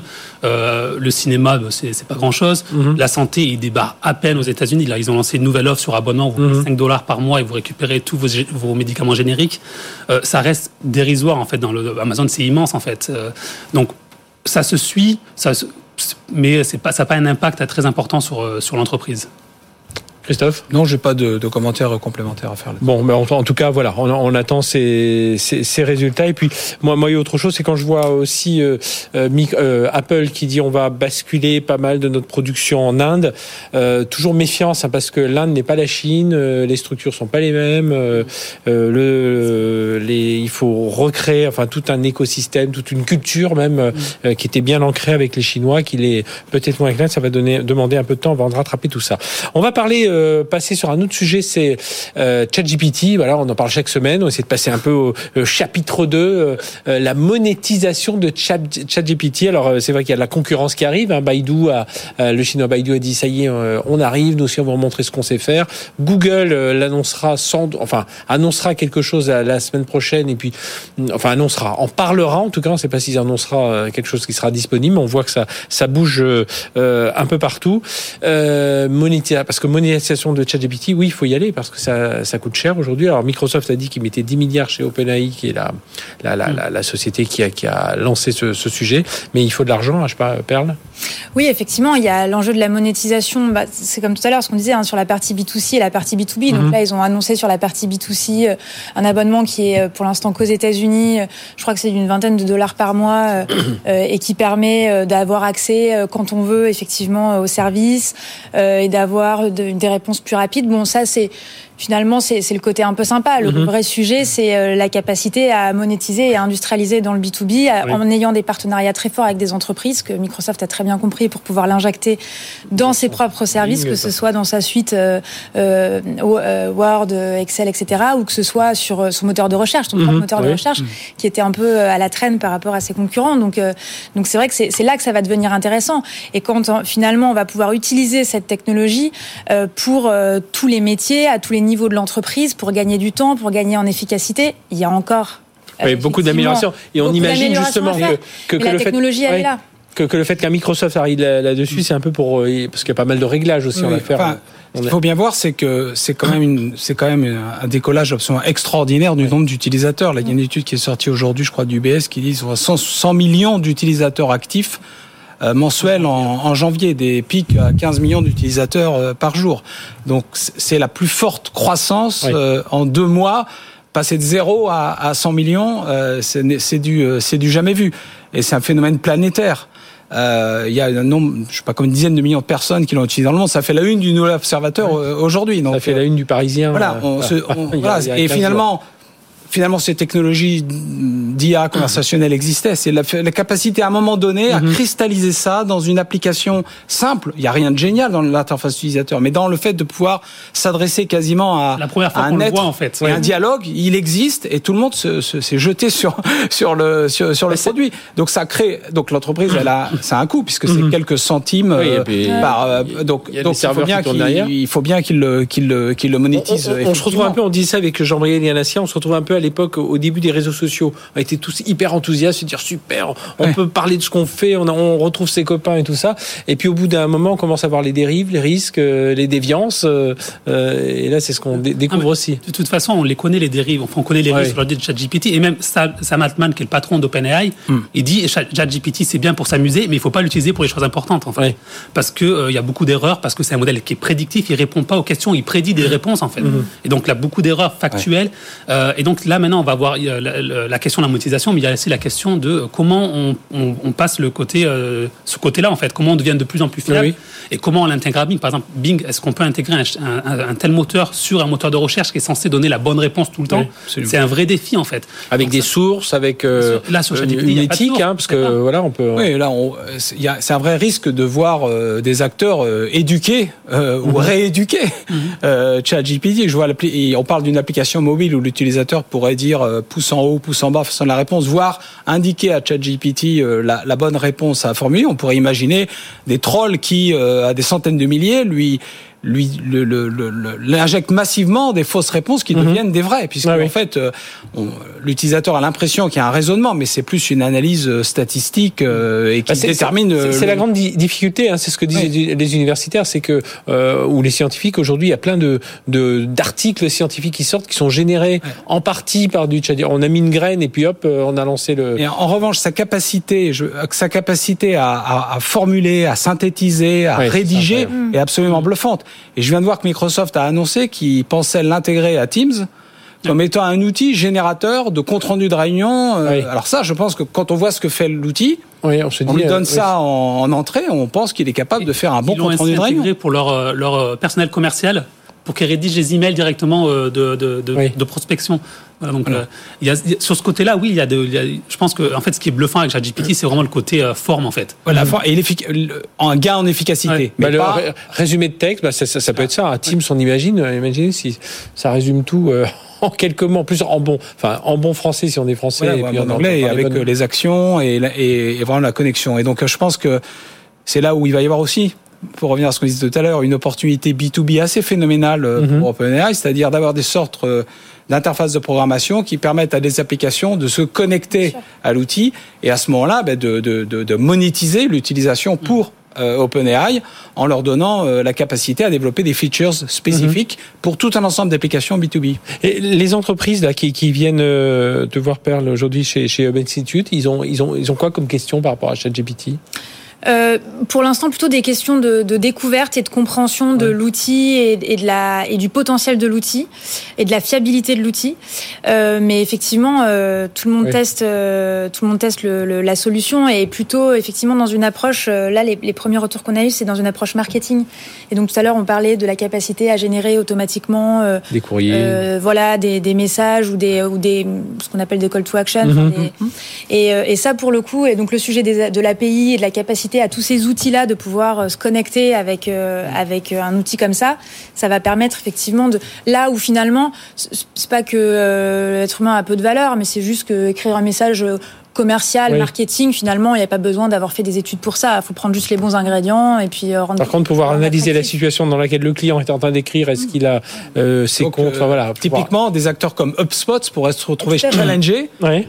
Soit pour enrichir Ou leur offre, intégrer. Ou se trouver challengé par des startups qui émergeraient avec des modèles euh, beaucoup plus. euh, On en voit quand même. Hein. Je, je Oui, on voit passer pas mal de dossiers qui, euh, qui aujourd'hui appuient donc une technologie de base, puis Je veux dire, ça, peut soutenir une nouvelle vague d'innovation. C'est aussi un Donc- peu un buzzword aujourd'hui. Hein. Faut le Ouais, dire, oui. euh, Vous mettez euh, générative AI sur votre truc, euh, tout le monde veut venir investir. Donc euh, vous avez peut-être vu là, BuzzFeed. Ouais, ouais. BuzzFeed a dit on va faire des articles euh, en, euh, en, en, en, en enfin, en intelligence artificielle. L'action elle a pris 200% Ouais. en un jour.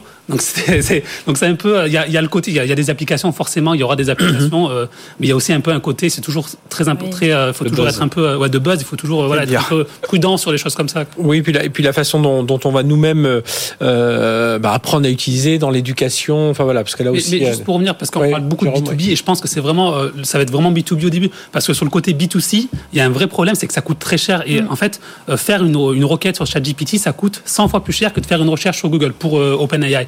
Et donc, Google arrive à monétiser parce qu'ils ont de la pub, mais ChatGPT, si euh, c'est gratuit, s'il y a une version grand public gratuite, comment ils monétisent en fait Et ça, ça va être une vraie question. Sur le B2B, ils auront, ils monétiseront parce qu'ils vendront des licences, vendront des choses comme ça. Mais sur le B2C, et aujourd'hui, on est, euh, voilà, ils, ça- ils ont, je sais pas si c'est une erreur, mais ils ont montré qu'on pouvait faire du B2C avec. Est-ce que les gens, comment on monétisera ce service plus tard quoi, ça, Bon, eh bien, on, va, on aura l'occasion de découvrir tout ça. En tout cas, les, les autres sont en train de sortir leurs armes aussi, de dégainer. Le et- feuilleton va continuer. Le feuilleton va continuer. Alors, on en a eu beaucoup. On a eu le feuilleton Twitter, on a le feuilleton ChatGPT. Ben, tiens, on aura un autre feuilleton. Parce que c'est c'est Netflix qui est en train de créer le sien. Tech Co. Le débrief de la tech. Et pour lancer le sujet Netflix, eh bien, avec nous, Pierre Monnier. Bonsoir, Pierre. Bonsoir Fred. Journaliste Tech Co. Donc Netflix a fait machine arrière hein, sur le partage de, euh, de comptes. Les, consi- les consignes mises en ligne ont été retirées du site de la plateforme. Et donc pourtant la, la, voluton- la volonté de lutter justement contre ces, ces comptes que l'on pourrait se, se prêter entre amis, en famille, euh, bah, ça reste quand même. Hein, pour Oui, les, les appareils de, de confiance, c'est fini euh, pour Netflix. En fait, mardi, il y a des modalités euh, qui ont été mises en ligne sur le partage de comptes.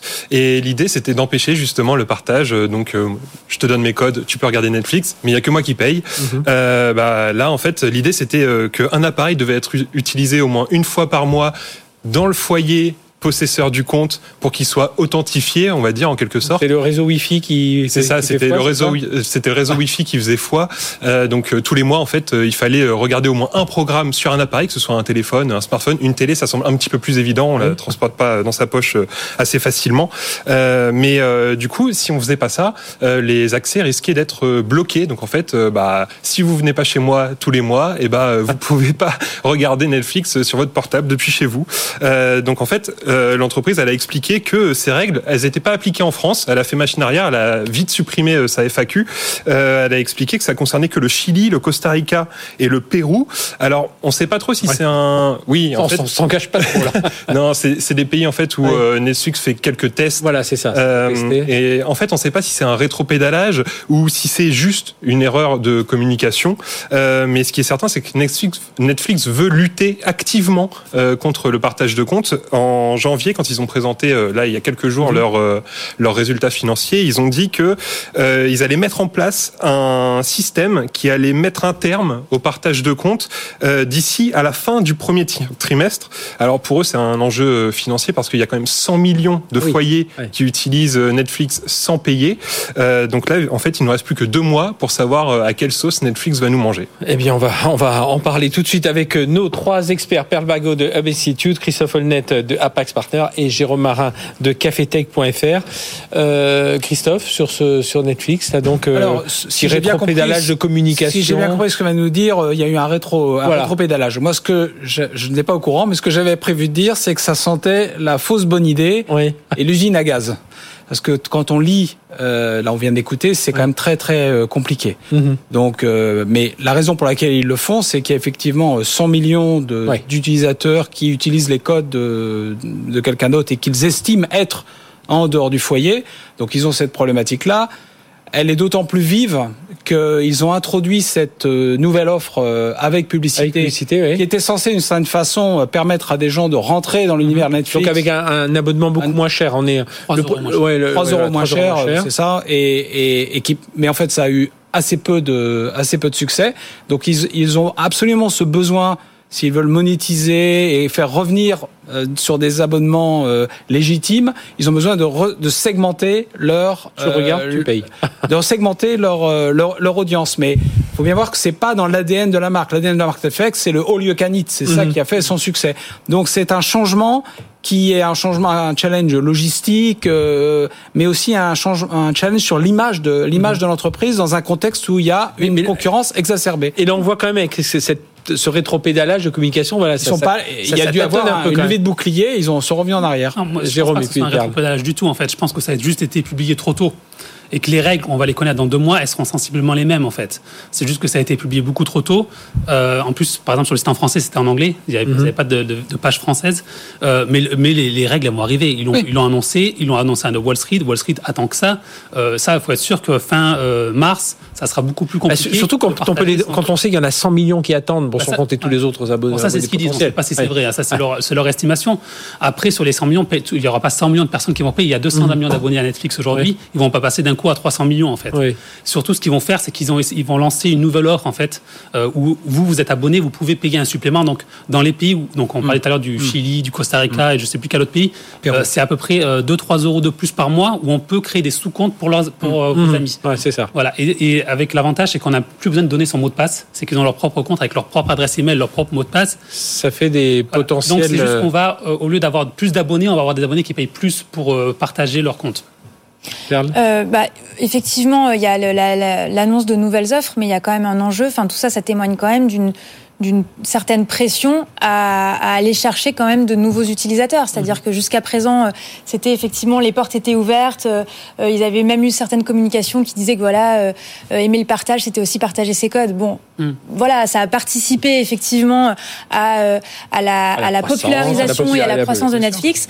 Bon voilà, maintenant au Netflix au même titre que les autres, maintenant faut rationaliser. Les courbes vont pas aussi vite qu'elles l'ont Ouais, été ils, avaient présent. baissé au trimestre précédent, ils avaient un peu baissé en nombre d'abonnés. Enfin, la croissance avait baissé, puis là, ils sont repartis, ils sont passés de au- 220. Au, deuxième trimestre, ils ont perdu des abonnés. Oui, c'est la per- première fois en Ouais, 10 ans. C'est ça. Et, au, abonnés. et au troisième trimestre, ils sont passés de 220 227 à. Ils ont dé- Là, au dépassé. quatrième trimestre, ils ont gagné 7,7 millions d'abonnés. Voilà. Euh, ce qui c'était beaucoup plus que prévu. Donc, Mhm. ils a une, euh, ça repart en fait. On voit que c'est le, il y a eu un moment de creux pendant les 9 premiers mois de l'année, ça a été assez faible. Ça repart un peu parce qu'il y a l'offre de publicité qui a à peu près 4 millions d'abonnés, donc qui a aidé un peu. euh, et dont la moitié qui sont des nouveaux abonnés, la moitié qui ont, sont passés d'un abonnement sans publicité, qui sont passés à un abonnement publicité, et puis la moitié de nouveaux abonnés. Euh, il y a forcément, ça c'est sûr, il y a beaucoup plus de concurrence aujourd'hui. Ouais. Avant, on avait que Netflix et c'était 10 dollars à la base. Netflix. Ouais. Aujourd'hui, c'est 17, 18, 20 dollars si vous voulez un abonnement avec 4 écrans. Oui, et puis les autres se défendent bien, hein, Oui, parce que et- même en termes de contenu, enfin tout le monde. euh, Et donc, il y a, il y a ce côté où euh, eh bien, il faut continuer à croître. Netflix a une valorisation boursière qui était très élevée, Mhm. euh, fortement chutée. Mais donc, il y a, et malheureusement, enfin, je sais pas si c'est malheureusement, mais euh, dans la bourse, il faut, euh, le chiffre qu'on regarde, c'est la croissance. Donc, euh, si vous voulez continuer à avoir une action qui monte, il faut continuer à donner de la croissance. Et on arrive à un moment avec 230 millions d'abonnés, ben, il y, a, il y a moins de croissance à Ouais. aller chercher. ouais. Quand on a 230 millions d'abonnés, euh, ce qui est, moi je suis assez d'accord. Je pense qu'ils vont aller vers un, vers un, vers un, vers un système pour limiter ça, mais euh, je pense que je vois plutôt ce qui se passe en Amérique latine comme une façon de tester l'élasticité du marché. Bon, c'est pas forcément les mêmes marchés, mais de voir un peu comment ça. Et puis aussi de tester les aspects euh, logistiques, euh, de comment comment ça fonctionne, tout ça d'un point de vue IT, euh, euh, souscription, comment on comment on parce que je vérifie. prête mes codes, même mais c'est un- un nouvel que, abonnement, Voilà, vous êtes chez vous, vous partez, vous n'avez pas, vous n'êtes pas forcément bien enregistré, vous êtes dans le train, vous pouvez pas accéder à votre abonnement, quelqu'un peut vous a- envoyer ouais. un code provisoire. Bon, mettre tout ça, euh, il faut que ce soit ultra simple. Et Ouais. c'est étonnant de la part d'une entreprise comme Netflix de lancer euh, comme ça un- une annonce à, quand on a 200 millions, plus de 200 millions Eux qui d'abonnés. ont toujours euh, Ouais, c'est- c'est travaillé sur l'expérience utilisateur euh, Oui. euh, sans couture, hyper fluide. euh, euh, c'est un vrai sujet. Donc- C'est- C'est c'est vrai que quand on voit, euh, enfin moi, les premiers éléments de comparaison qu'on avait au départ, c'était eux et euh, la, la, plateforme, la plateforme Prime. On voyait vraiment la différence. Ouais. Même aujourd'hui, on voit la différence entre les, les, les deux univers, même pour la mise en avant des programmes et tout ça. On voit que là, il y a un vrai, euh, un, un vrai sujet. Bon, bah, on va.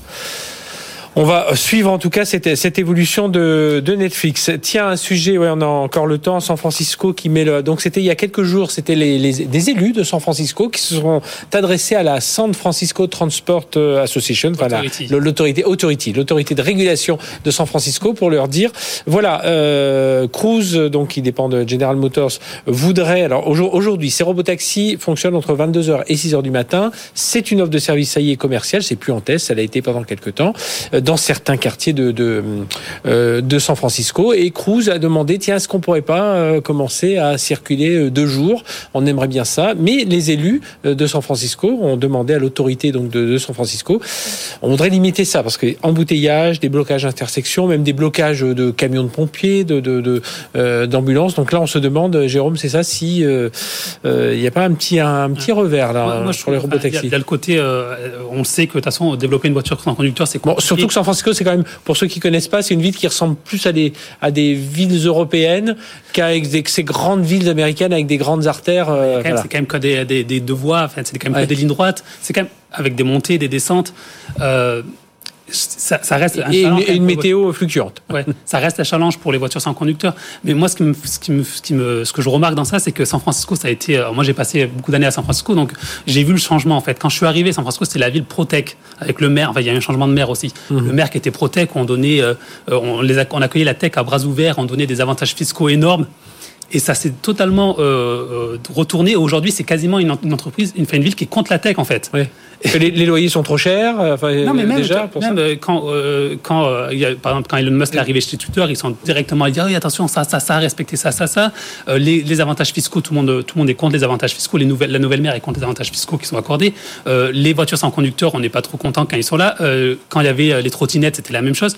Et avant, quand il y a dix ans, ça ne se, serait pas passé comme ça. Quand il y avait Uber qui arrivait à San Francisco, c'était limite, les gens étaient dehors pour manifester pour Uber, en fait. Alors, ça, pardon, Christophe. Termine, non, non, c'est bon. Christophe. Euh, non, j'aurais donné peut-être un autre éclairage qui est euh, qui est quand même la réalité de de, de l'impact des des d'abord des, des, applications de, de, de euh, comme Uber ou Lyft euh, sur les embouteillages, par exemple à à, à, à, Manhattan, ça représente 43% des voitures dans le centre de Manhattan, oui. avec cette chose un peu stupide qui est qu'il y a des dizaines de milliers de voitures qui tournent en attendant des, des, clients qui vont monter tout seuls dans la voiture, donc ça crée des embouteillages mmh. monstrueux, beaucoup de beaucoup de pollution. Donc si on rajoute à ça euh, des robots taxis, c'est un, un, un, un, vrai enjeu. Donc je pense qu'il y a, il y a quand même une, une raison euh, sur l'impact euh, de ces euh, de ces applications euh, et de ces euh, voitures avec chauffeur et sans chauffeur sur sur les sur les embouteillages. Ça reste un, un élément en tout cas qui, Mhm. a, qui, qui a été. Et alors l'autre chose, c'est que les voitures autonomes, on voit aujourd'hui que ce rêve de la voiture autonome, il, voilà, il est il a un peu pâli parce Mhm. que on se rend compte que finalement pour franchir le pas entre 90% et 100%, mais c'est une c'est un effort qui est quasi Bah, on quasi, nous cite, on nous cite quasi toujours infini. le site pilote euh, de Voilà. Phoenix et Phoenix, Voilà. Voilà, c'est des quatre moi, voies, je il crois- fait toujours beau. Je crois, euh, beaucoup, je crois beaucoup plus, un peu, là aussi, à une hybridicité, c'est-à-dire à des voitures effectivement sans chauffeur, mais aussi des centres de téléopération et de commande qui sont capables de prendre la main dessus en cas de Ouais. problème. Oui, parce qu'effectivement, en fait, la voiture autonome et, et de manière générale la voiture intelligente euh, a sa limite dans le sens où son environnement ne l'est pas. Mhm. Le- le- L'environnement et les infrastructures de la ville, si on prend San Francisco, c'est pas une ville euh, intelligente au sens où elle n'a pas le même niveau de technologie et d'intelligence qu'une voiture, elle, qui va être euh, Mhm. euh, intelligente native. Vous voyez ce que je veux dire oui. donc en fait, il y a, ça peut pas marcher à 100% puisque la voiture, si elle, elle a toute la technologie nécessaire pour s'intégrer dans un environnement, son environnement à lui, c'est ce qu'on a vu aussi beaucoup. Oui, elle a les, feux rouges, ça reste les mêmes, les stops, ça reste les mêmes, les, Donc le piéton, ça reste les mêmes. Exactement. Donc finalement, elle est pas le, le ça peut pas être optimal puisqu'en fait, elle n'est pas en interaction avec Mhm. son environnement. Alors ça a évolué. On voit qu'il y a effectivement plein de technologies qui s'intègrent dans les villes historiques dites ou traditionnelles pour rendre tout cet environnement intelligent. Mais tant qu'en fait, si c'est juste la voiture qui est autonome et qui est intelligente, euh, elle va être, enfin, elle est capée Oui, par son est environnement qui l'est pas. Donc euh, on, on va se retrouver à des, des problématiques que de toute façon elle ne pourra pas traiter parce que c'est un sujet de, de, de transmission d'informations ou de ou d'échange avec son environnement, que ce soit les bâtiments, les routes ou ce genre de choses. Jérôme Juste pour dire, ça montre aussi que euh, la technologie, elle n'est pas prête en fait, et que ça fait des années qu'on qu'on parle de la voiture autonome. Personne pensait que ça prendrait autant de temps. Et juste une citation, je crois que c'est Elon Musk qui avait dit ça. Euh, arriver à un taux d'erreur qui est de 0, de 1%, c'est facile. Arriver à un taux d'erreur que de 0,00001%, parce que pour une voiture autonome, il faut un taux d'erreur aussi Ah oui. faible, eh ben, c'est très compliqué en fait. Ce dernier pourcent, mais c'est là où c'est très compliqué et c'est là où on, où on se casse les dents aujourd'hui. Eh bien, merci d'avoir euh, participé à ce débat. Voilà, on a fait pas mal de sujets. À vous de nous retrouver en replay, en podcast ou évidemment en, en- sur les, les box, vos box opérateurs hein, sur euh, Tech Co TV. Merci à tous les trois. Perle Bagot, euh, directrice associée du Hub Institute, donc qui accompagne les entreprises dans leur transformation euh, numérique. Christophe Holnet, senior advisor chez Apax Partner et Jérôme Marin, fondateur de cafetech.fr. Voilà les news euh, de la tech. Euh, merci à, à tous les trois. Euh, on se retrouve dans un instant. On va retrouver François Sorel et il est pas loin d'ici, à, enfin pas loin d'ici à Paris. On va parler de développeurs et c'est un grand challenge de développement qu'il y avait ce soir à Paris. BFM Business présente Tech Co, le grand live du numérique avec Frédéric Simotel. Allez, avant de nous quitter, on va retrouver François Sorel. Il est pas loin d'ici, enfin pas loin d'ici si vous êtes parisien. Il est à la Salvagram, car ce soir il va un, grand concours euh, euh, Tech Challenger, un grand concours de, développeurs. Et François, je crois que tu as avec toi en plateau plusieurs des acteurs de ce concours. Et oui, Frédéric, bienvenue ici à la Salvagram. On est au cœur de Paris pour euh, ce plus grand concours de développeurs de France. C'est Tech Challenger. Et ce soir, c'est la finale. Vous avez peut-être euh, pu suivre sur la chaîne Tech justement euh, la retransmission de toute cette soirée avec de nombreux invités. Et je voulais franchement, Fred, ce soir te présenter un petit peu cette ambiance, te parler de ce grand concours de développeurs avec nos deux invités parce que il faut savoir que on a besoin de développeurs un peu partout dans le monde, mais notamment en France. Et on va en parler avec nos deux invités. Patrick Cohen est avec nous. Bonjour, bonsoir. Bonsoir Vous êtes le directeur général d'AXA France, qui est partenaire donc de ce, de ce rendez-vous. C'est vous qui organisez ce Tech Challenger. Euh, et puis à côté de vous, un jeune homme de 21 ans. Le grand vainqueur. Il s'appelle Arthur Léonard. Salut Arthur. Bonsoir. Bonsoir, étudiant. Et Arthur est le gagnant en fait de ce concours Tech Challenger. Il va nous expliquer tout ça. Il savoure sa victoire depuis tout à l'heure, je le vois bien. Euh, Patrick, pourquoi AXA est là aujourd'hui dans ce concours de développeurs? Ça peut paraître étrange comme ça. Bah, écoutez, organiser euh, cet événement, pour nous, c'était une évidence parce que la tech, elle est omniprésente dans nos vies, elle est omniprésente dans la vie de nos clients, et puis elle est omniprésente dans tous les projets d'AXA France. On a cette chance d'être le premier assureur des Français. Ça nous oblige, ça nous oblige à faire plus simple, à faire plus rapide, plus intuitif, et c'est précisément ce que nous permet de faire la tech. Pas demain, aujourd'hui. Je vous donne un exemple. Aujourd'hui, euh, chez AXA France, on a des équipes qui indemnisent des sinistres auto sur la base d'une photo grâce à l'intelligence artificielle. C'est plus simple, c'est plus rapide. Et donc quand on est dans ce type d'événement, on est au contact de talents comme, euh, comme Arthur, au contact du monde de la tech, ça nous permet d'innover. 10 millions de clients, AXA. La nécessité de se transformer aujourd'hui, comme toutes les, grandes institutions, vous êtes condamnés à innover en fait et à vous transformer. Oui, absolument, parce que euh, quand on regarde le secteur de l'assurance et quand on regarde là où la tech a bouleversé les secteurs, bah, c'est typiquement des secteurs dans lesquels vous avez des euh, procédures qui sont complexes, il y a de la paperasse et dans lequel euh, l'utilisation de la donnée est clé. Bienvenue, euh, bienvenue dans l'assurance. Donc c'est pour ça que nous, on veut s'approprier ces technologies. Le digital, ça nous permet, pour les clients qui le veulent, de faire à peu près tout ce qu'ils veulent à partir de leur smartphone. Rembourser vos frais de santé à partir de la photo d'une facture, par exemple. L'intelligence artificielle, c'est très important aussi parce que ça nous a permis de raccourcir de manière très significative le temps de traitement de dossier, de quelques jours à quelques secondes. Ça c'est génial quand même. Et donc là, euh, énormément de développeurs. Il y en a eu 100 je crois euh, ce soir sur 3000. Combien de développeurs travaillent chez AXA pour vous aujourd'hui? Bien, aujourd'hui, on a 1000 développeurs chez AXA. Euh, on est très content parce que chez AXA, euh, euh, eh bien ces équipes-là se développent justement et on a, on est l'un des cinq plus grands recruteurs de la tech en France. C'est 800 recrutements l'année dernière et on a besoin de ces développeurs justement pour porter le futur aujourd'hui. Quand vous dites que vous en avez besoin, il vous manque des développeurs aujourd'hui? Vous embauchez des développeurs? Ah oui, tout à fait. On en, on en a recruté, comme je vous disais, 800. Mais encore aujourd'hui Ah oui, tout à fait. Ben, on, on- on pense en recruter encore 350 euh, l'année prochaine. Euh, c'est un thème important. On veut plus de développeurs et on veut plus de développeuses, si j'ose dire, parce que c'est euh, euh, c'est un métier dans lequel la représentation féminine est encore euh, trop faible. Comment faire justement pour qu'il y ait plus de femmes, à votre avis, qui s'intéressent à tout ça? Mais nous, on fait un certain nombre de choses parce que euh, la, la- la parité, le terme de la diversité, c'est très important chez AXA France.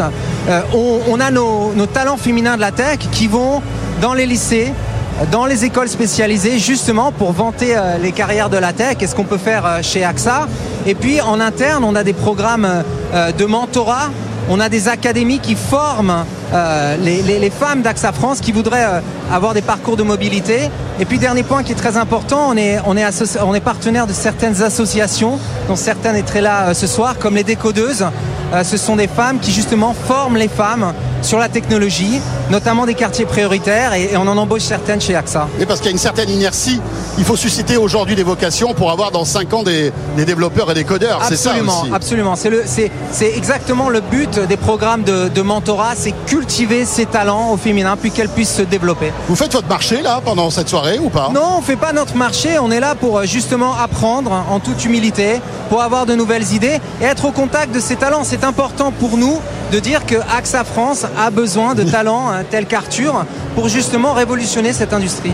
Alors Arthur est codeur et Arthur est le gagnant donc de ce Tech Challenger. Comment s'est passée euh, cette épreuve aujourd'hui? Je crois que tu as donc bah voilà, tu es tu es sorti haut la main. C'est quoi une épreuve de, coda- de codage ici? Comment ça se passe? Bah, ça ressemblait un peu à un examen. Enfin, on était dans une salle avec des tables alignées les uns les autres avec nos ordinateurs. Puis il y a un compteur qui qui, euh, qui donnait le début de l'épreuve et pendant une heure, tout le monde s'est mis à, taper frénétiquement sur son ordinateur. C'était quoi ton exercice? Que tu Donc, avais à faire euh, il y, avait trois exercices qu'il fallait résoudre le plus vite possible. Il y a un exercice, c'était de la géométrie. Il fallait calculer l'aire d'une certaine euh, intersection de polygones. Où il fallait résoudre un, un- un petit labyrinthe miniature pour le deuxième exercice. Et pour le premier, il fallait euh, euh, calculer les solutions d'un petit puzzle. Et alors? Tu as mis combien de temps pour faire les trois exercices Euh, alors j'ai pas mon temps exact, mais j'estime avoir mis à peu près 35 minutes pour faire les trois exercices. 35 minutes, c'est le marathonien du, du codard. Ou alors le 100 mètres, je sais pas trop. Le sprinter, oui. C'est incroyable. Alors, j'imagine que tu es heureux. Il est récompensé.